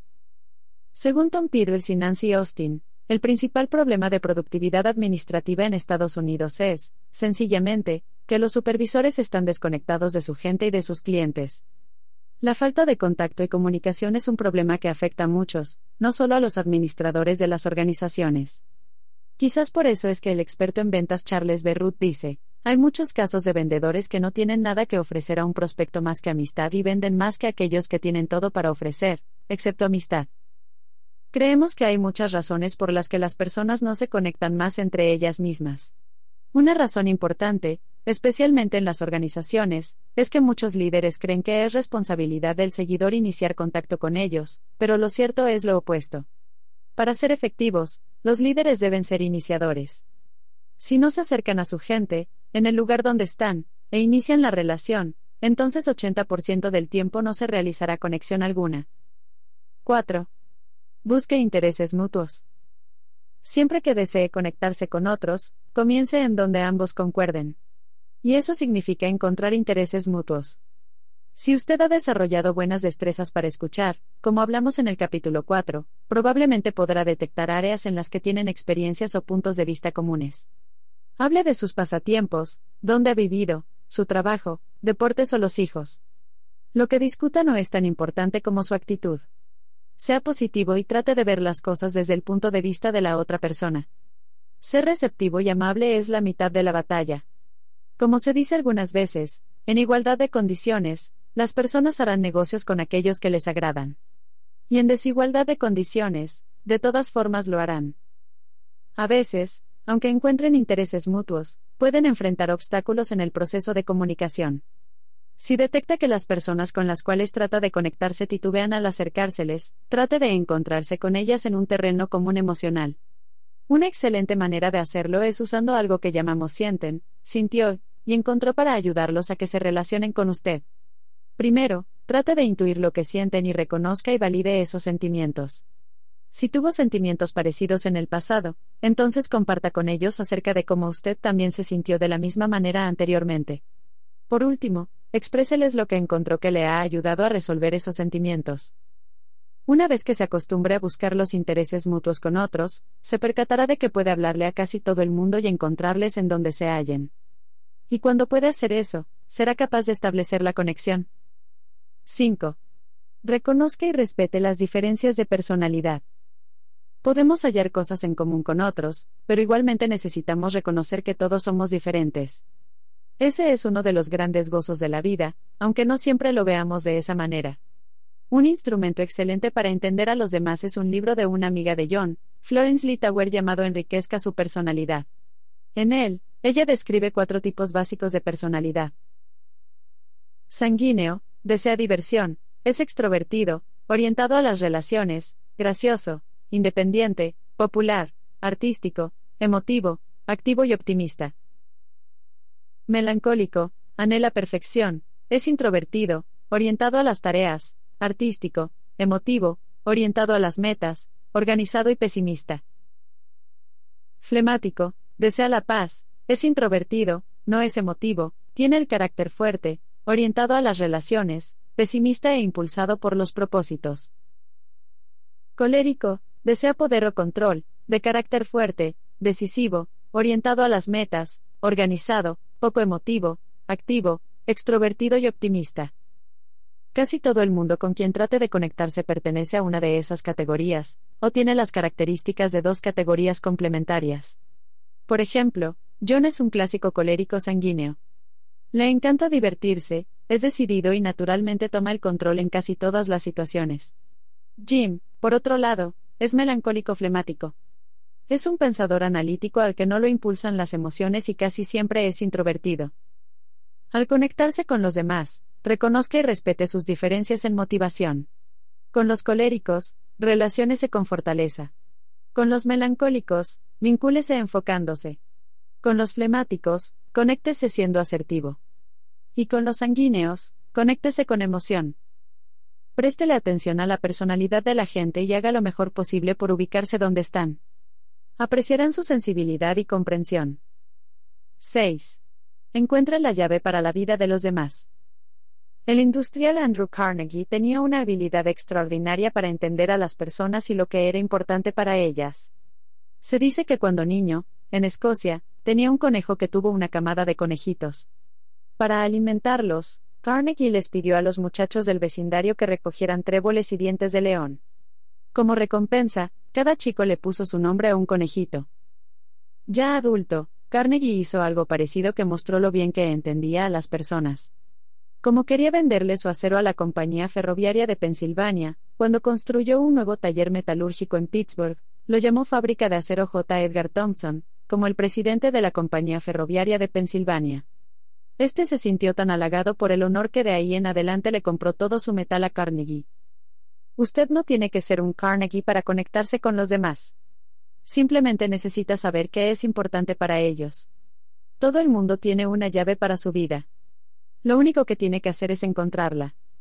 He aquí dos pistas para ayudarlo en eso, para entender la mente de una persona, mire lo que ha alcanzado. Para entender su corazón, mire lo que aspira a ser. Eso lo ayudará a encontrar la llave, y una vez que lo haga, úsela con integridad.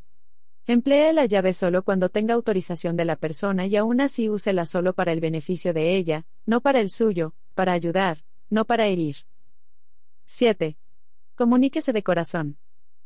Una vez que inicie la conexión con los demás, que encuentre intereses mutuos y que descubra lo que realmente les importa, comuníqueles lo que a usted le interesa. Eso requiere que les hable de corazón. Ser genuino es el factor más importante al comunicarse con otros, ya sea en forma individual público. Ninguna cantidad de conocimiento, técnica o habilidad de respuesta rápida puede sustituir la sinceridad y el genuino deseo de ayudar a los demás. Abraham Lincoln era muy reconocido por su buena comunicación y en el centro de esa destreza estaba su habilidad para hablar de corazón. En 1842, Lincoln se dirigió a los miembros de la Sociedad de Temperancia de Washington.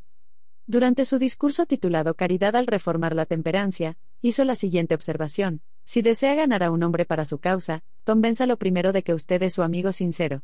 Cree que puede imponerle su criterio, o ordenar sus acciones, o señalarlo como alguien a quien hay que evitar y despreciar, y se refugiará en sí mismo. No podrá penetrarlo más que lo que podría traspasar el caparazón de una tortuga con una fibra de heno. Al comunicarse con los demás para establecer conexiones, comuníquese de corazón y sea sincero. 8. Comparte experiencias comunes. Para conectarse realmente con otros, tiene que hacer algo más que encontrar intereses mutuos y comunicarse bien. Debe encontrar una manera de cimentar la relación. Joseph F. Newton dijo, las personas están solas porque construyen murallas en vez de puentes. Para construir puentes que lo conecten a los demás en forma perdurable, hablen acerca de las experiencias comunes. Coma con otras personas. Vayan a algún partido deportivo juntos. Llévese a alguien durante una cita o una visita. Todo lo que experimenten juntos que pueda crear una historia común ayuda a conectarlo con otros. Un maravilloso relato de conexión proviene de la carrera de Jackie Robinson, el primer afroamericano en jugar béisbol de grandes ligas. Robinson enfrentó turbas burlonas, amenazas de muerte, y mucho abuso en casi todos los estadios que visitó mientras rompía la barrera de color en el béisbol. Un día, en su estadio en Brooklyn, cometió un error, e inmediatamente sus propios fanáticos comenzaron a ridiculizarlo. Se quedó en la segunda base, humillado, mientras los fanáticos lo abucheaban. Entonces el campo corto Pee Wee se paró a su lado. Puso el brazo sobre los hombros de Robinson y miró a la muchedumbre. Los fanáticos se aquietaron. Dicen que Robinson luego afirmó que el brazo de Reese alrededor de su hombro salvó su carrera. Busque maneras de construir puentes con las personas en quienes influye, especialmente cuando pasan por la adversidad. Las conexiones que haga fortalecerán sus relaciones de manera increíble y los prepararán para la jornada que pueden emprender juntos. 9. Una vez conectados, avance. Si desea influenciar a las personas y moverlas en la dirección correcta, tiene que conectarse con ellas antes de intentar llevarlas a ninguna parte. Intentar hacerlo antes de conectarse es un error común de los líderes inexperimentados. Tratar de moverlos antes de pasar por el proceso de la conexión puede llevar a la desconfianza, la resistencia y las relaciones tensas. Recuerde siempre que tiene que compartir su persona antes de tratar de compartir el viaje con otro. Como dijo alguien en una ocasión, el liderazgo es cultivar hoy en las personas una disposición futura para que le sigan a algo nuevo en nombre de alcanzar algo maravilloso. La conexión crea esa disposición. Puntos para verificar la influencia. Conéctese con las personas. Evalúe su conexión actual. ¿Cuán fuerte es su conexión con las personas principales cuyas vidas está influenciando? ¿Conoce la llave para la vida de cada una de esas personas? ¿Ha establecido un interés mutuo? ¿Les unen las experiencias comunes? Si su conexión no es tan fuerte como pudiera ser, recuerde que su función es iniciarla. Programe tiempo durante la próxima semana para tomar café, comer juntos o simplemente conversar con cada persona. Conéctese a un nivel más profundo. Si nunca ha invertido algún tiempo significativo con las principales personas en un contexto informal, programe tiempo para hacerlo durante el mes siguiente. Planifique un retiro o una escapada de fin de semana, e incluya a sus cónyuges, o llévelos a un seminario o a una conferencia. Lo más importante es darse oportunidades para conectarse a un nivel más profundo y participar en experiencias comunes. Comunique su visión. Una vez que se conecte bien con su gente, comparta con ella sus esperanzas y sueños personales. Proyecte la visión para el futuro que pueden compartir e invíteles a unírsele en el viaje. Una persona de influencia. Impulsa y faculta a las personas. Gran parte del negocio de Jim incluye reunirse con mucha frecuencia con algunos de sus principales líderes, y como vienen de todas partes del país y del mundo, él se ocupa de programar las reuniones en varios lugares. A lo largo del tiempo, uno de los lugares favoritos de Nancy y de él ha sido Deer Valley, cerca de Salt Lake City, Utah. Años atrás, mientras estaban allí con algunos de sus líderes, sucedió algo interesante. Jim le contará. Deer Valley realmente es un lugar hermoso. En el invierno es buenísimo para esquiar y en el verano tiene montañas maravillosas cubiertas de bosques y veredas llenas de flores silvestres. Realmente disfrutamos descansando allí y usando el lugar para reunirnos con algunos de nuestros allegados. Un año pasamos un tiempo con un grupo de unas 10 parejas en varios apartamentos en Deer Valley, justo en las pistas de esquiar. La pasamos muy bien. Cuando estábamos listos para salir, empacamos nuestras cosas y pasamos por la oficina administrativa para pagar, camino al aeropuerto. Pero mientras tratábamos de arreglar nuestra cuenta, descubrimos que a una pareja del grupo se le había quedado la llave de su cuarto en su condominio. Tendré que cobrarle 25 dólares por la llave extraviada, dijo el dependiente. Reconozco que me sorprendí un poco. Habíamos sido sus clientes desde hacía ocho años y habíamos gastado miles de dólares en el lugar la semana anterior. Mire, le dije, entiendo que tengan una regla respecto a las llaves perdidas, pero la llave está en el cuarto. Si volvemos a recogerla, perderemos nuestro vuelo. ¿Acaso podría omitir el recargo? No, dijo, la regla es que tengo que añadir el gasto a su cuenta. Pese a recordarle nuestra historia con su compañía y decirle que no me sentía bien respecto al recargo, no cedía. En realidad, era muy inflexible, y me irrité verdaderamente. Mientras esperaba allí, calculé cuánto dinero habíamos gastamos allí en el transcurso de los años y me di cuenta que él estaba arriesgando nuestra relación de 100 mil dólares con su compañía por una llave de 25. Al final, nos fuimos y pagamos el recargo. De camino al aeropuerto, Nancy y yo hablamos del incidente y pensé que realmente no era culpa del empleado. El problema era el dueño que no lo entrenó apropiadamente. Ese tipo de cosa me enloquece, dijo ella. Algunas personas simplemente no entienden. ¿Sabes quiénes son justamente lo opuesto a eso? Preguntó. Nordstrom. Son increíbles. No te conté lo que me sucedió la otra noche antes de salir para Deer Valley. Fui a Nordstrom para comprarle unas pijamas a Eric. Recogí unas que sabía que le gustarían, pero le dije a la vendedora que necesitaba que le arreglaran el ruedo a los pantalones ya que saldríamos de viaje temprano a la mañana siguiente. Ni siquiera parpadeó, me ofreció tenerlo listo esa misma noche y llevarlos a casa. Y eso fue lo único que compramos, añadió Nancy. No es que hubiera gastado mucho dinero. Ella lo hizo solo por un par de pijamas. Los relatos del excelente servicio en las tiendas por departamentos Nordstrom son legendarios. Cualquiera que compra allí puede testificarlo. Sus empleados son excepcionales porque la compañía se basa en el principio de impulsar y facultar. Esa filosofía de facultar a los empleados se resume en la siguiente declaración que cada empleado recibe al empezar a trabajar allí. Bienvenidos a Nordstrom. Nos alegra tenerlo en nuestra compañía. Nuestra meta principal es proveer excelente servicio al consumidor. Propóngase altas metas personales y profesionales. Tenemos gran confianza en su habilidad para alcanzarlas. Reglas de Nordstrom. Regla número 1. Use su buen juicio en todas las situaciones. No habrá otra regla. Favor sentirse en completa libertad. De preguntar a su supervisor departamental, al gerente de la tienda o al supervisor de la división general, cualquier cosa y en cualquier momento. Las tiendas Nordstrom destacan a las personas, no a las reglas. Creen en su gente, las animan para que alcancen la excelencia y les dan la libertad para que la ejecuten. Como dijera Tom Peters, las técnicas no producen productos de calidad ni recogen la basura a tiempo, las personas son quienes lo hacen, individuos que se interesan, que se les trata como adultos que contribuyen con creatividad. Los administradores y el personal de aquella empresa en Deer Valley se beneficiarían mucho si aprendieran esta lección. Lo que significa impulsar y facultar a otros. Un artista inglés llamado William Walcott fue a Nueva York en 1924 para registrar sus impresiones sobre esa fascinante ciudad.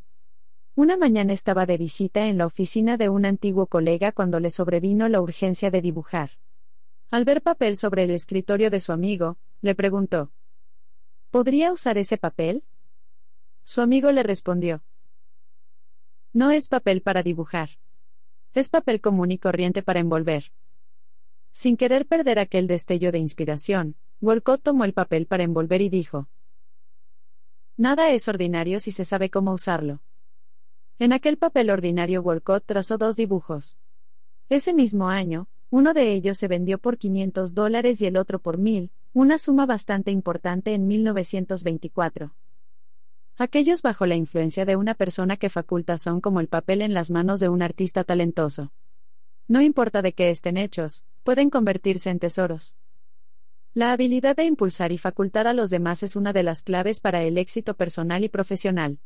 John Craig señaló, no importa cuánto trabajo pueda hacer, ni cuán atractiva sea su personalidad, no podrá llegar muy lejos en los negocios si no puede trabajar con otros. Y el ejecutivo J. Paul Getty declaró, no importa cuánta experiencia o conocimiento posea un ejecutivo, si no puede alcanzar resultados con las personas, carece de valor.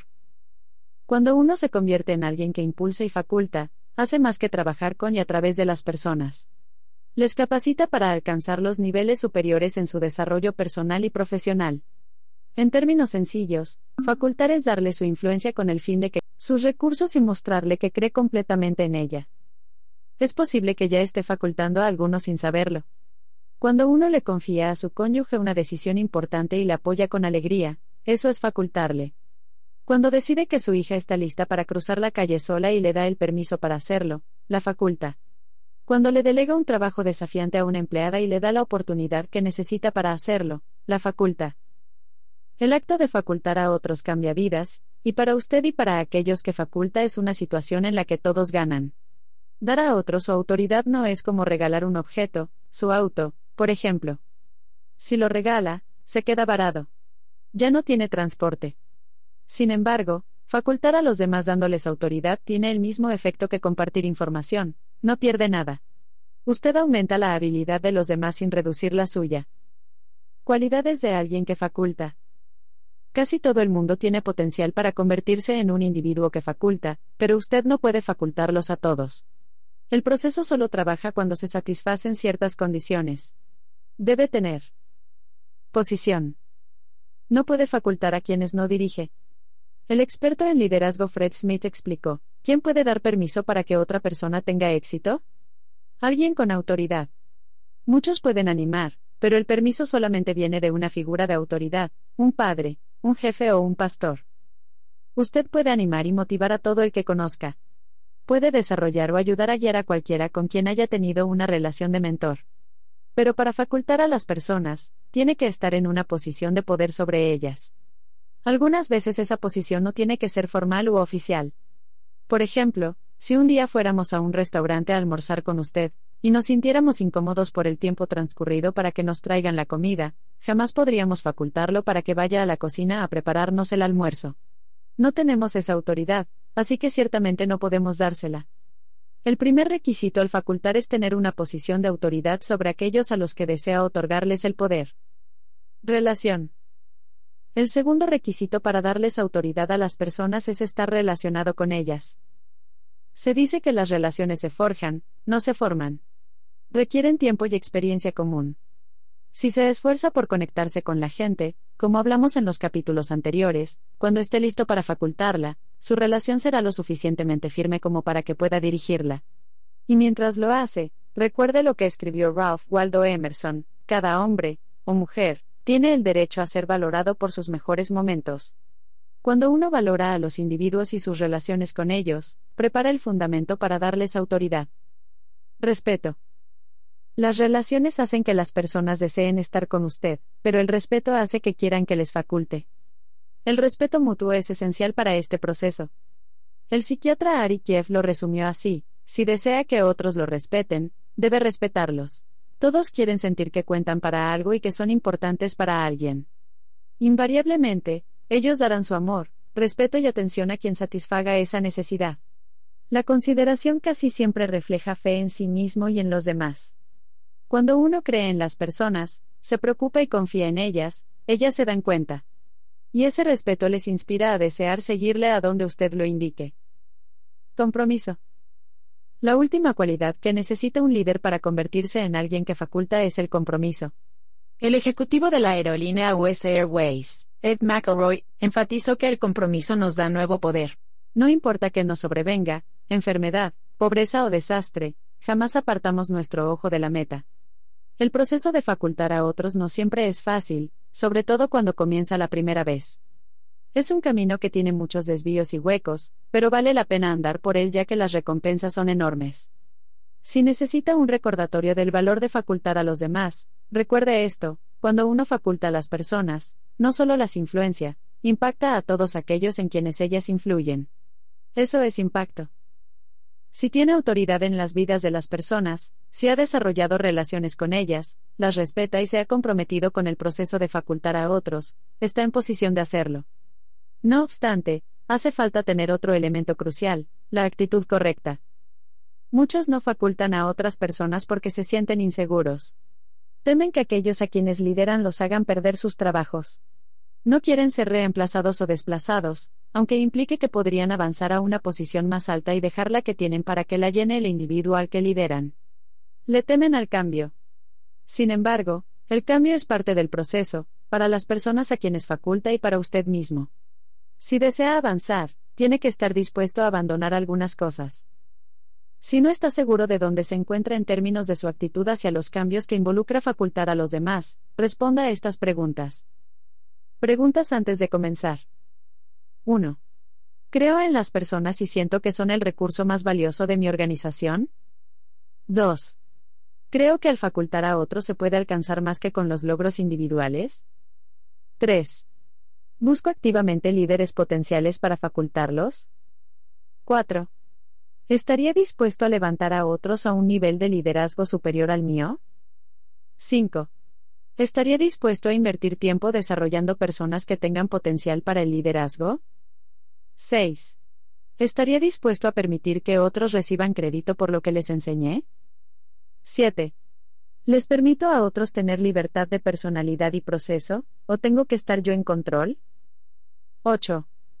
¿Estaría dispuesto a darles públicamente mi autoridad e influencia a líderes potenciales? 9. ¿Estaría dispuesto a dejar que otros me saquen de un trabajo? 10. ¿Estaría dispuesto a entregar el bastón de liderazgo a la persona que faculto y apoyarla verdaderamente? Si responde negativamente a más de dos o tres de estas preguntas, tal vez usted necesita un ajuste de actitud.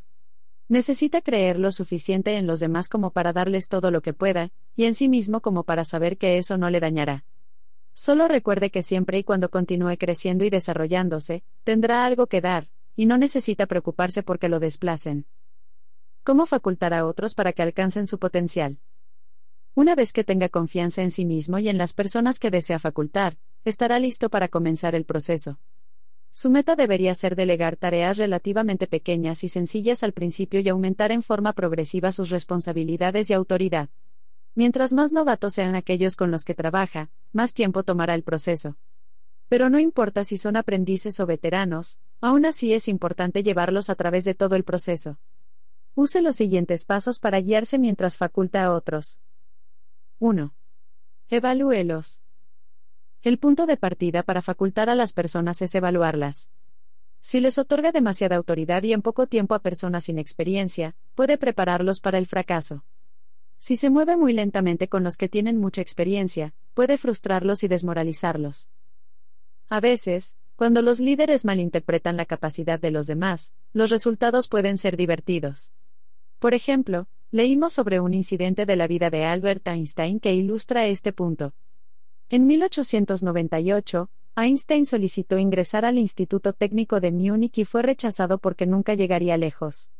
Por eso, en lugar de ir a la escuela, trabajó como inspector en la oficina suiza de patentes en Berna. Y en su tiempo libre, se dedicó a redactar y pulir su teoría de la relatividad. Recuerde que todas las personas tienen potencial para triunfar.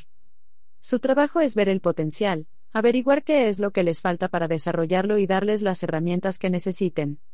Mientras evalúa a las personas que procura facultar, observe estas áreas. Conocimiento. Piense en lo que deben saber las personas para que puedan realizar cualquier tarea que usted desea que hagan. No suponga que saben todo lo que usted sabe. Hágales preguntas. Deles historia o información anterior. Ofrézcales una visión del panorama y cómo sus acciones encajan en la misión y las metas de la organización. El conocimiento no solo da poder, también faculta. Destreza. Examine el nivel de destreza de quienes desea fortalecer. No hay nada más frustrante que el hecho de que alguien le pida que haga algo para lo que no tiene habilidad. Observe lo que hicieron antes así como lo que hacen ahora. Algunas destrezas son inherentes, otras hay que aprenderlas mediante el entrenamiento o la experiencia. Su trabajo al facultar es averiguar lo que requiere el trabajo y asegurarse de que su gente tiene lo que necesita para alcanzar el éxito. Deseo. El filósofo griego Plutarco señaló, el suelo más rico, si no es cultivado, produce las peores hierbas. Ninguna cantidad de destreza, conocimiento o potencial puede ayudar a las personas a alcanzar el éxito si ellas no desean ser exitosas. Pero cuando el deseo está presente, dar la autoridad es sencillo. 2. Sea un modelo. Aun aquellos con conocimiento, destreza y deseo necesitan saber qué se espera de ellos y la mejor manera de informarles es mostrándoselos. La gente hace lo que ve. Una breve parábola acerca de un muchacho agricultor que vivía en una región montañosa de Colorado ilustra este punto. Un día, el chico subió a un lugar elevado, y encontró el nido de un águila con huevos. Tomó uno de los huevos mientras el águila estaba ausente, lo llevó a la finca y lo puso bajo una gallina que empollaba los suyos. Los huevos se abrieron uno a uno, y cuando el pichón de águila salió de su cascarón, no tuvo razón alguna para creer que fuera otra cosa que un pollo. Así que hizo todo lo que los otros pollitos hacían en la finca. Raspaba el patio buscando granos, intentaba cacarear, mantenía sus pies firmemente plantados en el suelo, aunque la cerca alrededor del gallinero tenía solo pocos metros de altura. Un día, un águila sobrevoló el corral de las gallinas. El águila joven escuchó su graznido, y lo vio bajar sobre un conejo en el campo. En aquel momento, el águila joven se percató de que no era como las gallinas del corral. Abrió sus alas, e inmediatamente levantó el vuelo tras el águila. No fue hasta ver a uno de su clase volando que supo quién era o de lo que era capaz. Las personas a las que desea facultar tienen que percibir cómo se vuela. Como su mentor, usted tiene la mejor oportunidad de mostrárselos. Sea un modelo de la actitud y la ética laboral que desea que adopten. Y siempre que los incluye en su trabajo, lléveselos consigo. No hay mejor manera de ayudarlos a aprender y a entender lo que quiere que hagan. 3. Permítales alcanzar el éxito. Como líder y persona de influencia, puede creer que todo el mundo desea tener éxito, y que se esfuerzan por ello de manera automática, tal vez como lo hizo usted. Pero no todos en quienes influya pensarán igual que usted. Tiene que ayudarles a creer que pueden alcanzar el éxito y mostrarles que quiere que lo logren. ¿Cómo puede hacerlo? Espérelo. Danny Cox, autor y conferencista profesional, aconseja, lo importante es recordar que si usted carece de ese entusiasmo inspirado y contagioso, lo que tenga también se contagiará. Los individuos pueden sentir su actitud subyacente pese a lo que diga o haga. Si espera que su gente sea triunfadora, lo sabrá. Expréselo verbalmente. A las personas les hace falta escuchar que cree en ellas y quiere que tengan éxito. Dígales frecuentemente que sabe que lo van a lograr. Envíeles notas alentadoras. Conviértase en un profeta positivo de su triunfo. Refuércelo. Cuando se trata de creer en las personas, jamás podrá hacer demasiado. El experto en liderazgo Fred Smith hizo un hábito de la costumbre de dar a otros mucho refuerzo positivo. Dijo, a medida que reconozco el éxito, trato de ampliar los límites de los horizontes de los demás. Podría decir, eso es magnífico, pero no paro ahí.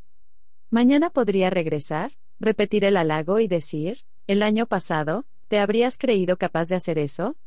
Puedes sorprenderte de lo que serás capaz de alcanzar el año que viene. Una vez que las personas reconozcan y entiendan que verdaderamente desea verlos alcanzar el éxito y que está comprometido a ayudarlas, comenzarán a creer que pueden alcanzar lo que les dé para hacer. 4. Transfiérales autoridad.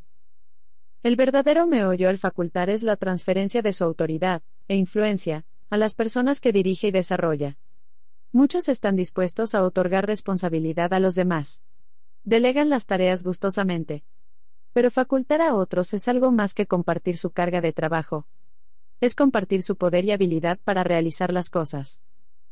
El experto en administración Peter Drucker declaró, ningún ejecutivo sufrió jamás porque sus subordinados fueran fuertes y eficientes. Las personas llegan a ser fuertes y eficientes solo cuando se les ofrece la oportunidad de tomar decisiones, iniciar la acción, solucionar problemas, y enfrentar los retos. Cuando uno les faculta, los ayuda a desarrollar la habilidad de trabajar independientemente bajo su autoridad. A medida que comience a darle autoridad a su gente, déles retos que usted sepa que ellos pueden alcanzar y conquistar. Esto les dará confianza y una oportunidad de probar su nueva autoridad y aprender a usarla con sabiduría. Y una vez que empiecen a ser eficientes, déles tareas más difíciles. Una buena regla es que si otra persona puede hacer un trabajo 80% tan bien como usted, delégueselo. A fin de cuentas, su meta es impulsarles y facultarles también que puedan llegar a enfrentar casi cualquier reto que les sobrevenga. Con el tiempo, desarrollarán su propia influencia con los demás de modo que ya no necesitarán de la suya para ser eficientes.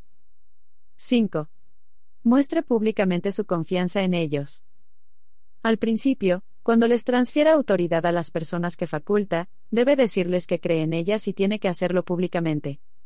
El reconocimiento público les muestra que cree en su éxito pero también hace que quienes trabajan con ellos sepan que tienen su apoyo y que su autoridad los respalda. Es una manera tangible de comunicar y difundir su influencia. 6. Proporcióneles retroalimentación. Aunque tiene que halagar públicamente a su gente, no puede dejar que continúe por mucho tiempo sin retroalimentación sincera y positiva, su labor. Reúnase con ellos en privado para dirigirlos a través de sus errores, fallas y malas interpretaciones. Al principio, a algunos se les podría dificultar. Durante ese periodo inicial, sea un dador de gracia. Trate de darles lo que les hace falta, no lo que se merecen y aplauda cualquier progreso que realicen. Las personas hacen aquello por lo que reciban elogios. 7. Libérelos para que continúen por su cuenta. No importa a quién trate de facultar, sus empleados, hijos, colegas, o cónyuge, su meta definitiva debe ser soltarlos para que tomen buenas decisiones y alcancen el éxito por su cuenta. Eso significa darles tanta libertad como sea posible tan pronto como estén listos para ella. El presidente Abraham Lincoln era un maestro impulsando y facultando a sus líderes. Por ejemplo, cuando nombró al general Ulysses S. Grant como comandante de los ejércitos de la Unión en el 1864, le envió este mensaje, no le pido ni deseo saber nada de sus planes. Asuma la responsabilidad y actúe, y déjeme saber si necesita ayuda. Esa es la actitud que uno requiere al facultar. De autoridad y responsabilidad y ofrezca asistencia según haga falta.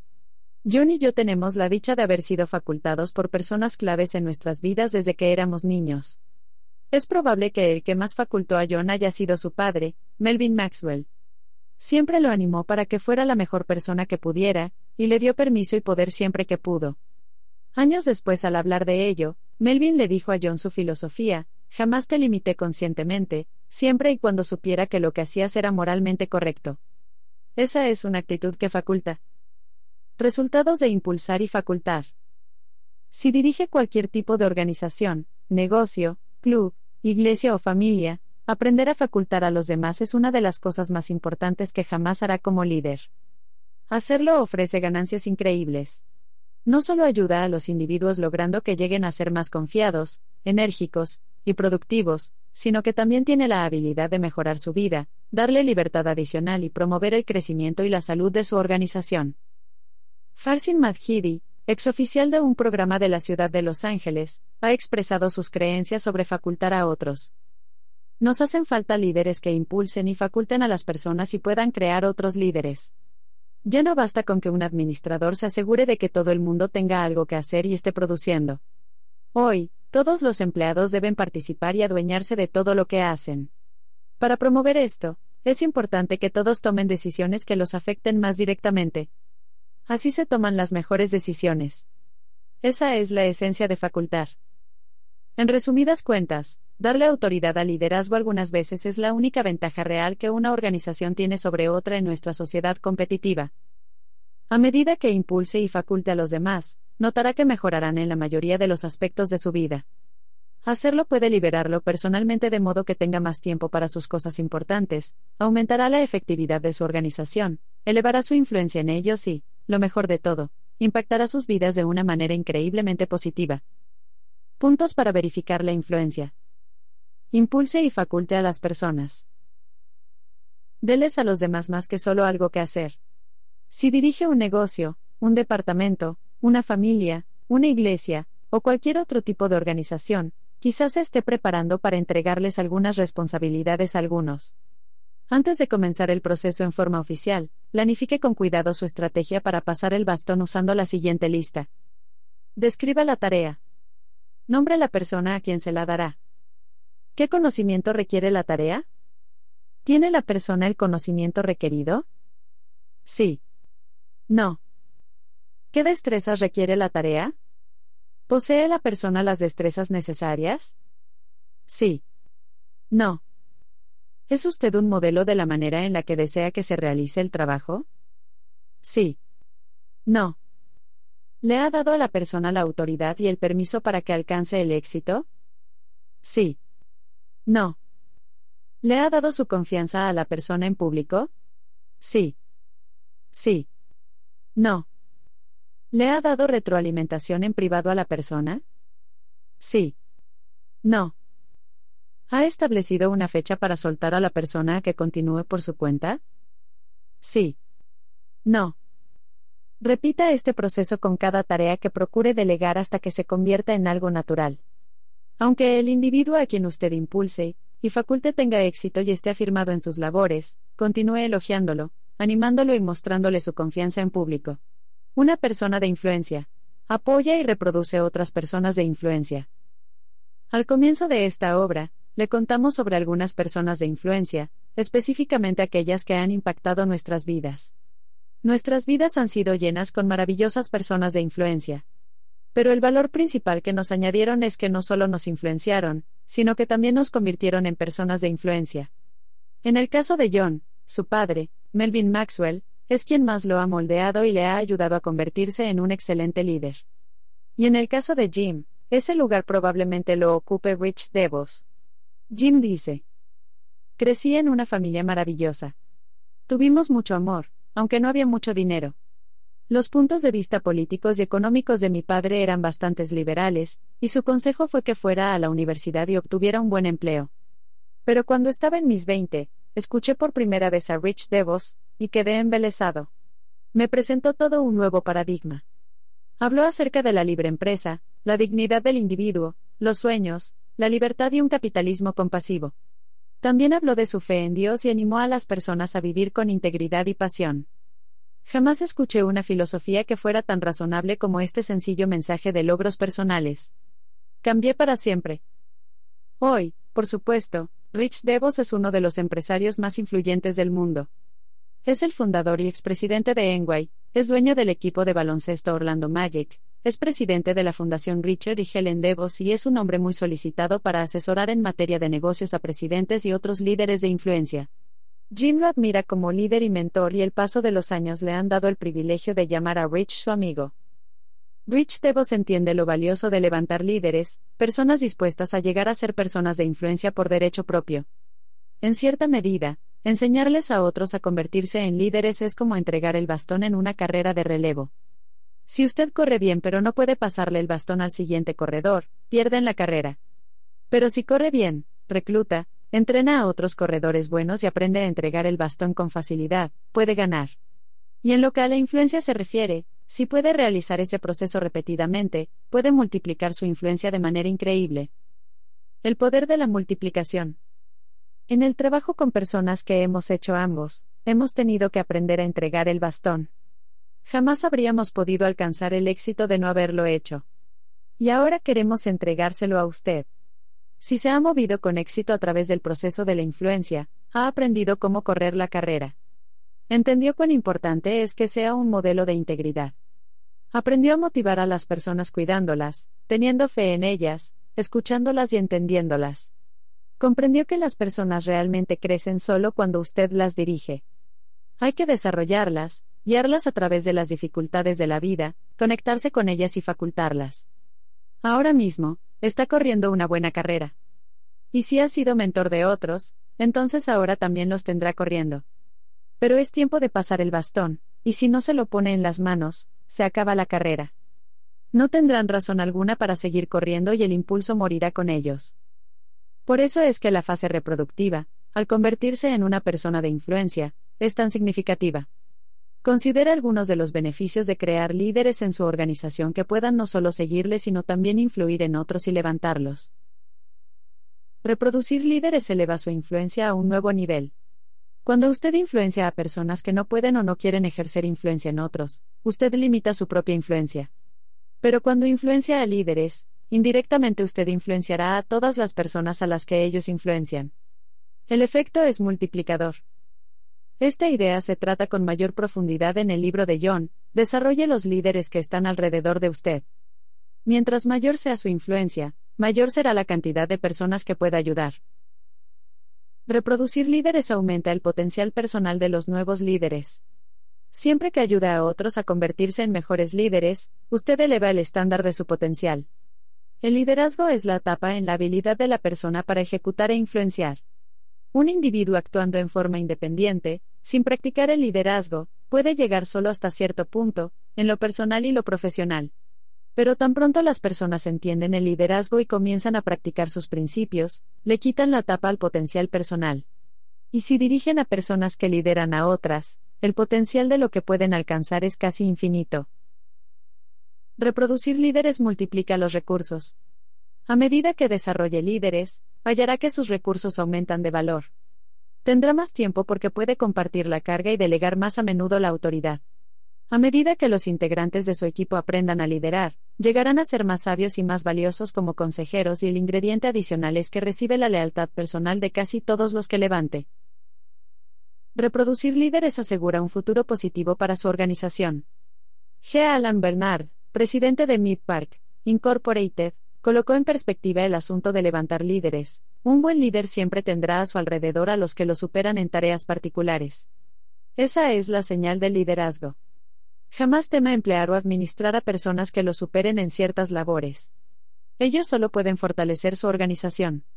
Cuando desarrolla líderes, eso no fortalece únicamente a la organización, sino que le provee un futuro sólido.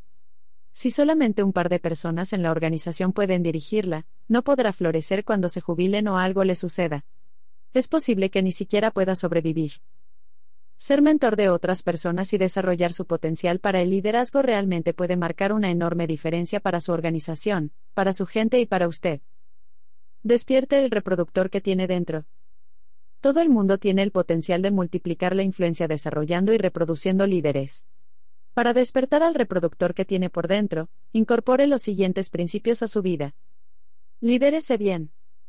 Dirigir a otros comienza liderándose bien usted mismo. No puede reproducir lo que no tiene. Como dijo Truett Cathy, empresario y fundador de la cadena Chick-fil-A, la principal razón del fracaso de los líderes es su incapacidad de dirigirse a sí mismos. Si todavía no se ha unido a un programa para crecimiento y desarrollo del liderazgo, comience hoy. Escucha lecciones grabadas y podcasts. Asista a conferencias. Lea libros informativos. El libro de John, Desarrolle el líder que está en usted, es una excelente cartilla para el desarrollo del liderazgo. Si convierte su crecimiento personal en una meta semanal y una disciplina diaria, podrá convertirse en reproductor de líderes. Busque continuamente líderes en potencia. Lou Holtz, exentrenador de fútbol americano en Notre Dame, comentó sobre un asunto que conocía bien, se requieren buenos atletas para ganar, no importa quién sea el entrenador. Lo mismo es válido con su vida personal y profesional. Necesita buenas personas con potencial de liderazgo si va a reproducir líderes. Se ha dicho que cuando el estudiante está listo, el maestro aparece, pero también es cierto que cuando el maestro está listo, el estudiante aparece. Si continúa desarrollándose como líder, pronto estará listo para desarrollar a otros, y si desea ser un gran reproductor de líderes, necesita buscar y reclutar a las mejores personas posibles. Ponga al equipo primero. Los que se distinguen desarrollando líderes piensan en el bienestar del equipo antes que en el de ellos mismos. J. Carla Northwood declaró, la meta de muchos líderes es hacer que las personas piensen bien de ellos. La meta de un gran líder es ayudar a las personas a pensar mejor acerca de ellas mismas. ¿Se considera una persona que trabaja bien en equipo? Responda a las siguientes preguntas para ver cuál es su posición en cuanto a la promoción del bienestar del equipo. 7 preguntas para una orientación exitosa hacia el equipo. 1. ¿Añado valor a los demás? 2. ¿Añado valor a la organización? 3. ¿Me apresuro a conceder el crédito cuando las cosas salen bien? 4. ¿Nuestro equipo añade nuevos miembros constantemente? 5. ¿Uso mis jugadores del banco, las reservas, tanto como puedo? 6. ¿Muchas personas en el equipo toman decisiones importantes constantemente? 7. ¿Es el énfasis de nuestro equipo crear victorias más que producir estrellas? Si respondió no a varias de estas preguntas, es posible que desee reevaluar su actitud hacia el equipo.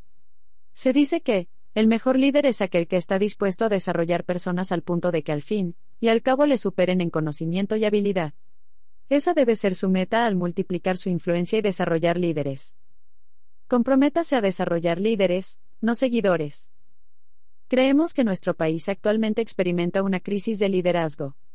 En una ocasión, Vimos un artículo en la revista New Republic que trataba este asunto. En parte decía, hace 200 años, una pequeña república en los márgenes del mundo político produjo de súbito personas como Jefferson, Hamilton, Madison, Adams, y otros. No obstante, la población era solo 3 millones de personas. Hoy, tenemos más de 300 millones.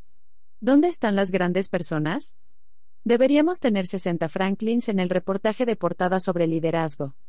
La búsqueda fue en vano.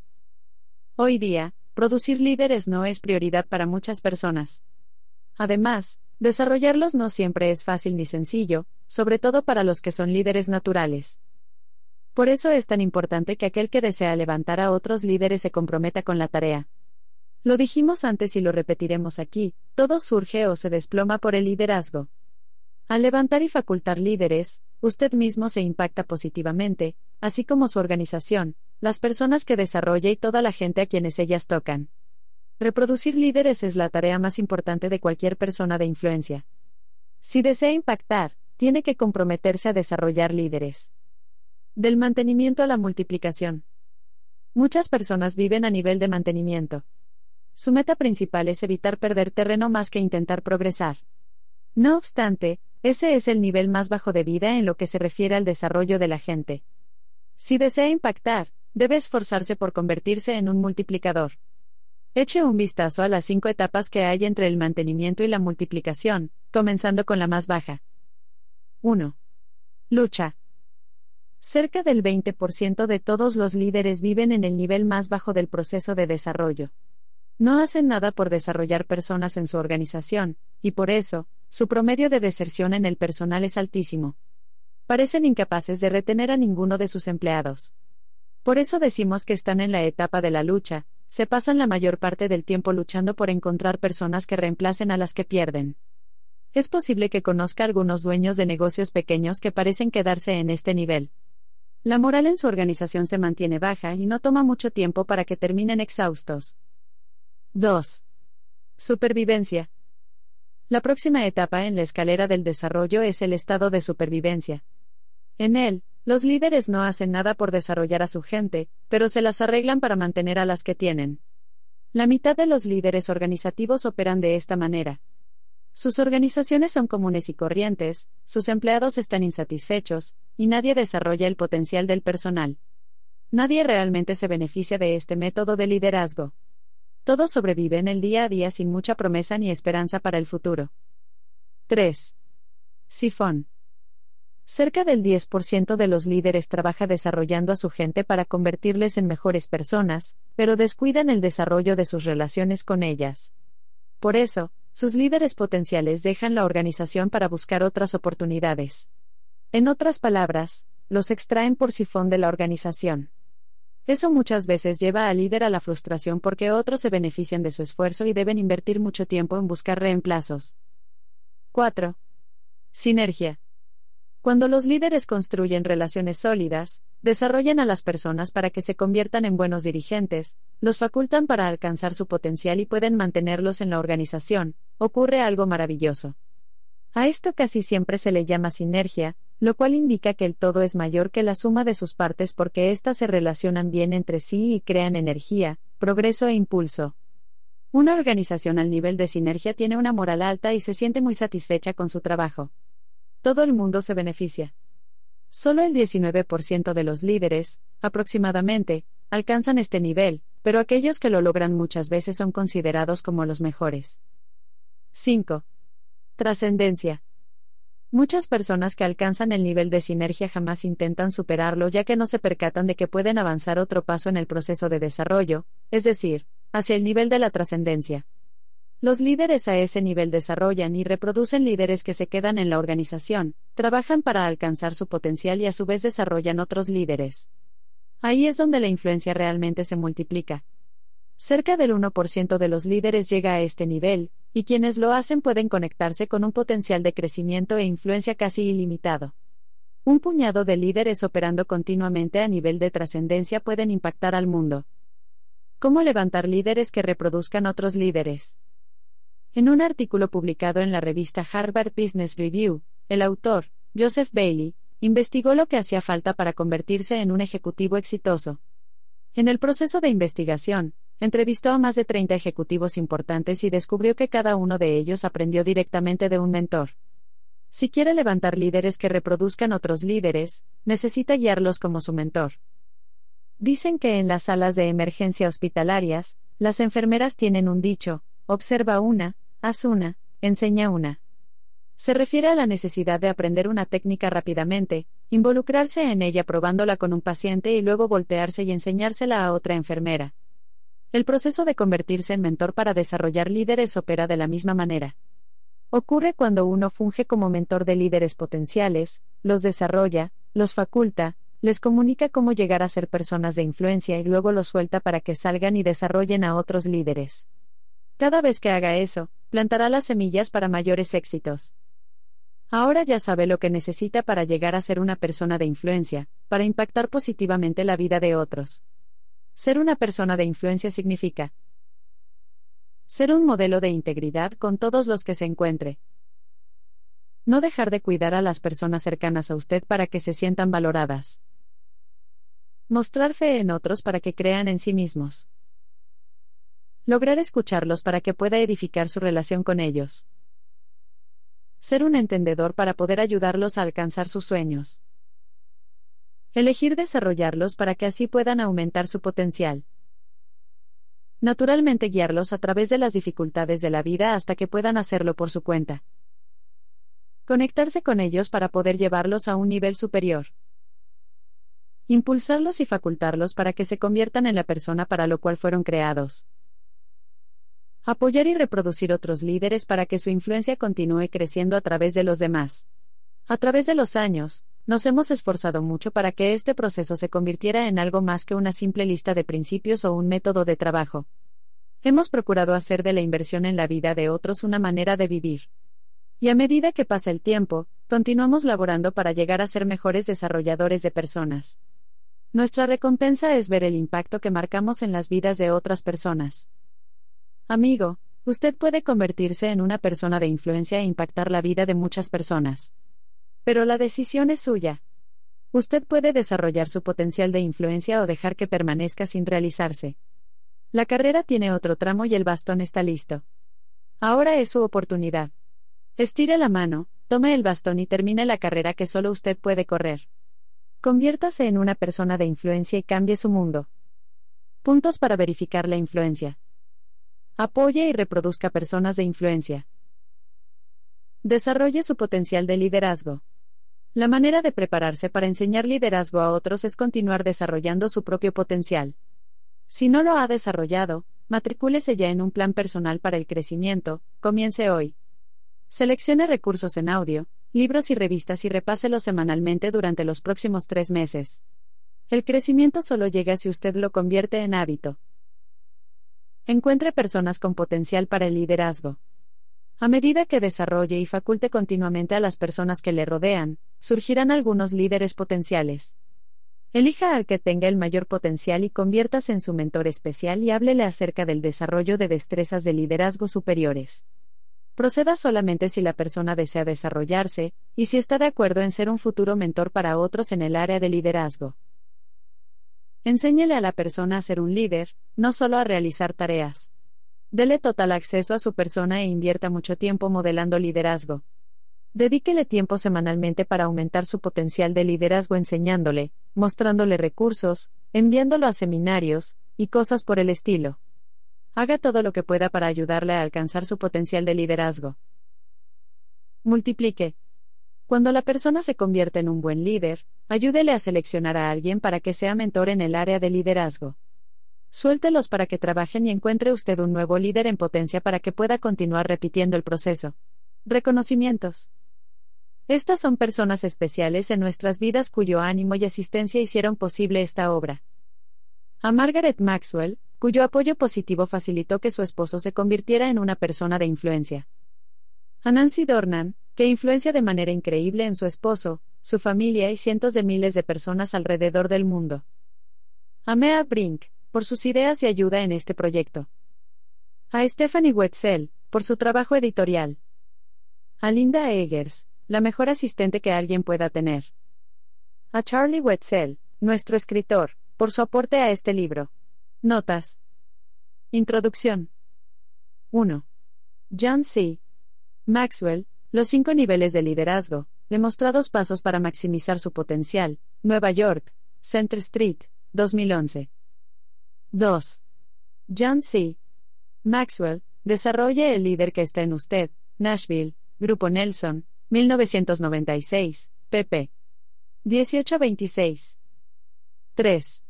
Brad Herzog, The Sports 100, The 100 Most Important People in American Sports History, Nueva York, Macmillan, 1995, p. 7. Capítulo 1. 1. Stephen R. Covey, Los siete hábitos de la gente altamente efectiva, Barcelona, Paidós Ibérica, 1996. 2. Proverbios 22.1. 3. Donald T. Phillips, Lincoln on Leadership, Executive Strategies for Tough Times, Nueva York, Warner Books, 1992, pp. 66-67, Lincoln y el liderazgo, Estrategias ejecutivas para tiempos difíciles, Barcelona, Deusto, 550, 1993. 4. Bill Kynes, A Hope That Will Not Disappoint, citado en B. Sermons 2, Nueva York, Harper and Row, 1989, p. 301. Capítulo 2. 1. Everett Shostrom, Man, The Manipulator, The Inner Journey from Manipulation to Actualization, Nueva York, Bantam, 1968. El manipulador, un proceso interno de la manipulación a la actualización, México, DF, id, Unicornio Edit, 1982. 2. Bits and Pieces. 3.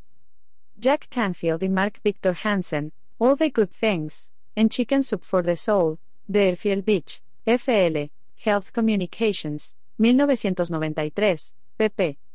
126-28, Sopa de Pollo para el Alma, Sí Español, 1995. 4. Arthur Gordon, The Gift of Caring, en A Touch of Wonder, Nueva York, Jove, 1986. 5. Grega Simakopoulos, Icons Every Pastor Needs, Leadership, Otoño 1993, p. 109. 6. Dennis y Barbara Rainey, Building Your Mate Self-Esteem, Nashville, Thomas Nelson, 1993. Reconstruyendo la autoestima de tu pareja, Barcelona, Lie, 2004. Capítulo 3. 1. 1 Samuel 17.32-37. Capítulo 4. 1. Citado por Fred Barnes en New Republic. 2. David Grimes, Herald Tribune, Sarasota, Florida. 3. Brian Adams, Sales Cybernetics, Wisher Book Company, 1985, p.110. 4. Erika Allenbaugh, Wake Up Calls, Austin, TX, Discovery Publications, 1992, p. 200, Despertar a la vida, México, DF, Selector, 1995. Capítulo 5. 1. M. Michael Markowitz, Management Review, citado en Behavioral Sciences Newsletter. 2. Art Mortel, How to Master the Inner Game of Selling, volumen 10, número 7. 3. Kent M. Keys, The Silent Revolution, Dynamic Leadership in the Student Council, Cambridge, MA, Harvard Student Agencies, 1968. 4. Eclesiastes 4.912. 5. Robert Shula, editor, Life Changers, Old Tapan, NJ, Rebel, 1981. Capítulo 6. 1. Citado en Og Mandino, The Return of the Picker, Nueva York, Bantam, 1992, p. 72. El regreso del trapero, México, Diana, 1992. Capítulo 7. 1. Citado en un anuncio, Esquire. 2. Mortimer R. Feinberg, Effective Psychology for Managers, Englewood Cliffs, NJ, Prentice Books, 1975.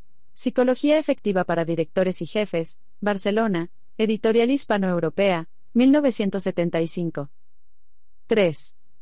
The Top 10 Problems and Needs of Americans, Ministry Currents, de enero a marzo de 1994. 4. Tim Hansel, Holly Sweat, Waco, TX, Word, 1987, p. 134. 5. Ernie J. Zelinsky, The Joy of Not Knowing It All, Edmonton, Alberta, Canadá, Visions International Publishing, 1995, p. 114. 6. David Armstrong, Managing by Starting Around, citado en The Competitive Advantage. Capítulo 8. 1. Tom Peters y Nancy Austin, A Passion for Excellence, The Leadership Difference, Nueva York, Random House, 1985. 2. Charles Berrut, The Handbook of Selling, Nueva York, Prentice Hall, 1947. 3. Florence Litauer, Personality Plus, Grand Rapids, Rebel, 1983, pp. 2481, enriquezca su personalidad, Miami, Unilit, 1993. 4. Carl Sandburg, Abraham Lincoln, The Prairie Years, Nueva York, Harcourt, Bracy Company, 1926. Capítulo 9. 1. The Nordstrom Way, pp. 15-16. Capítulo 10. 1. Joseph Bailey, Clues for Success in the President's Job, Harvard Business Review, edición especial, 1983. Acerca de los autores. John C. Maxwell es un experto en liderazgo reconocido a nivel internacional, orador y autor que ha vendido más de 21 millones de libros. El Dr. Maxwell es el fundador de Equip y de John Maxwell Company, organizaciones que han capacitado a más de 5 millones de líderes en 153 países. Anualmente habla a compañías de la lista Fortune 500, a líderes gubernamentales a nivel internacional y a otras organizaciones, tales como la Academia Militar de Estados Unidos en West Point, la Liga Nacional de Fútbol Americano y los embajadores a las Naciones Unidas. Un autor de gran éxito de ventas de New York Times, Wall Street Journal y Business Week. Tres de sus libros, Las 21 leyes irrefutables del liderazgo, Desarrolle el líder que está en usted, y las 21 cualidades indispensables de un líder han vendido cada uno más de un millón de ejemplares en inglés. Puede leer su blog en homemaxwellonleadership.com, seguirlo en twitter.com diagonal homemaxwell, y aprender más sobre él en homemaxwell.com. Jim Dornan se graduó de Purdue University con un grado en Ingeniería Aeronáutica. Poco después de haber aceptado una posición en una importante firma aeronáutica en California, a Jim y a su esposa Nancy les ofrecieron una oportunidad de negocio presentada por Enway Corporation. Hoy día, 40 años más tarde, Jim es uno de los empresarios más exitosos a nivel global en el negocio de Enway.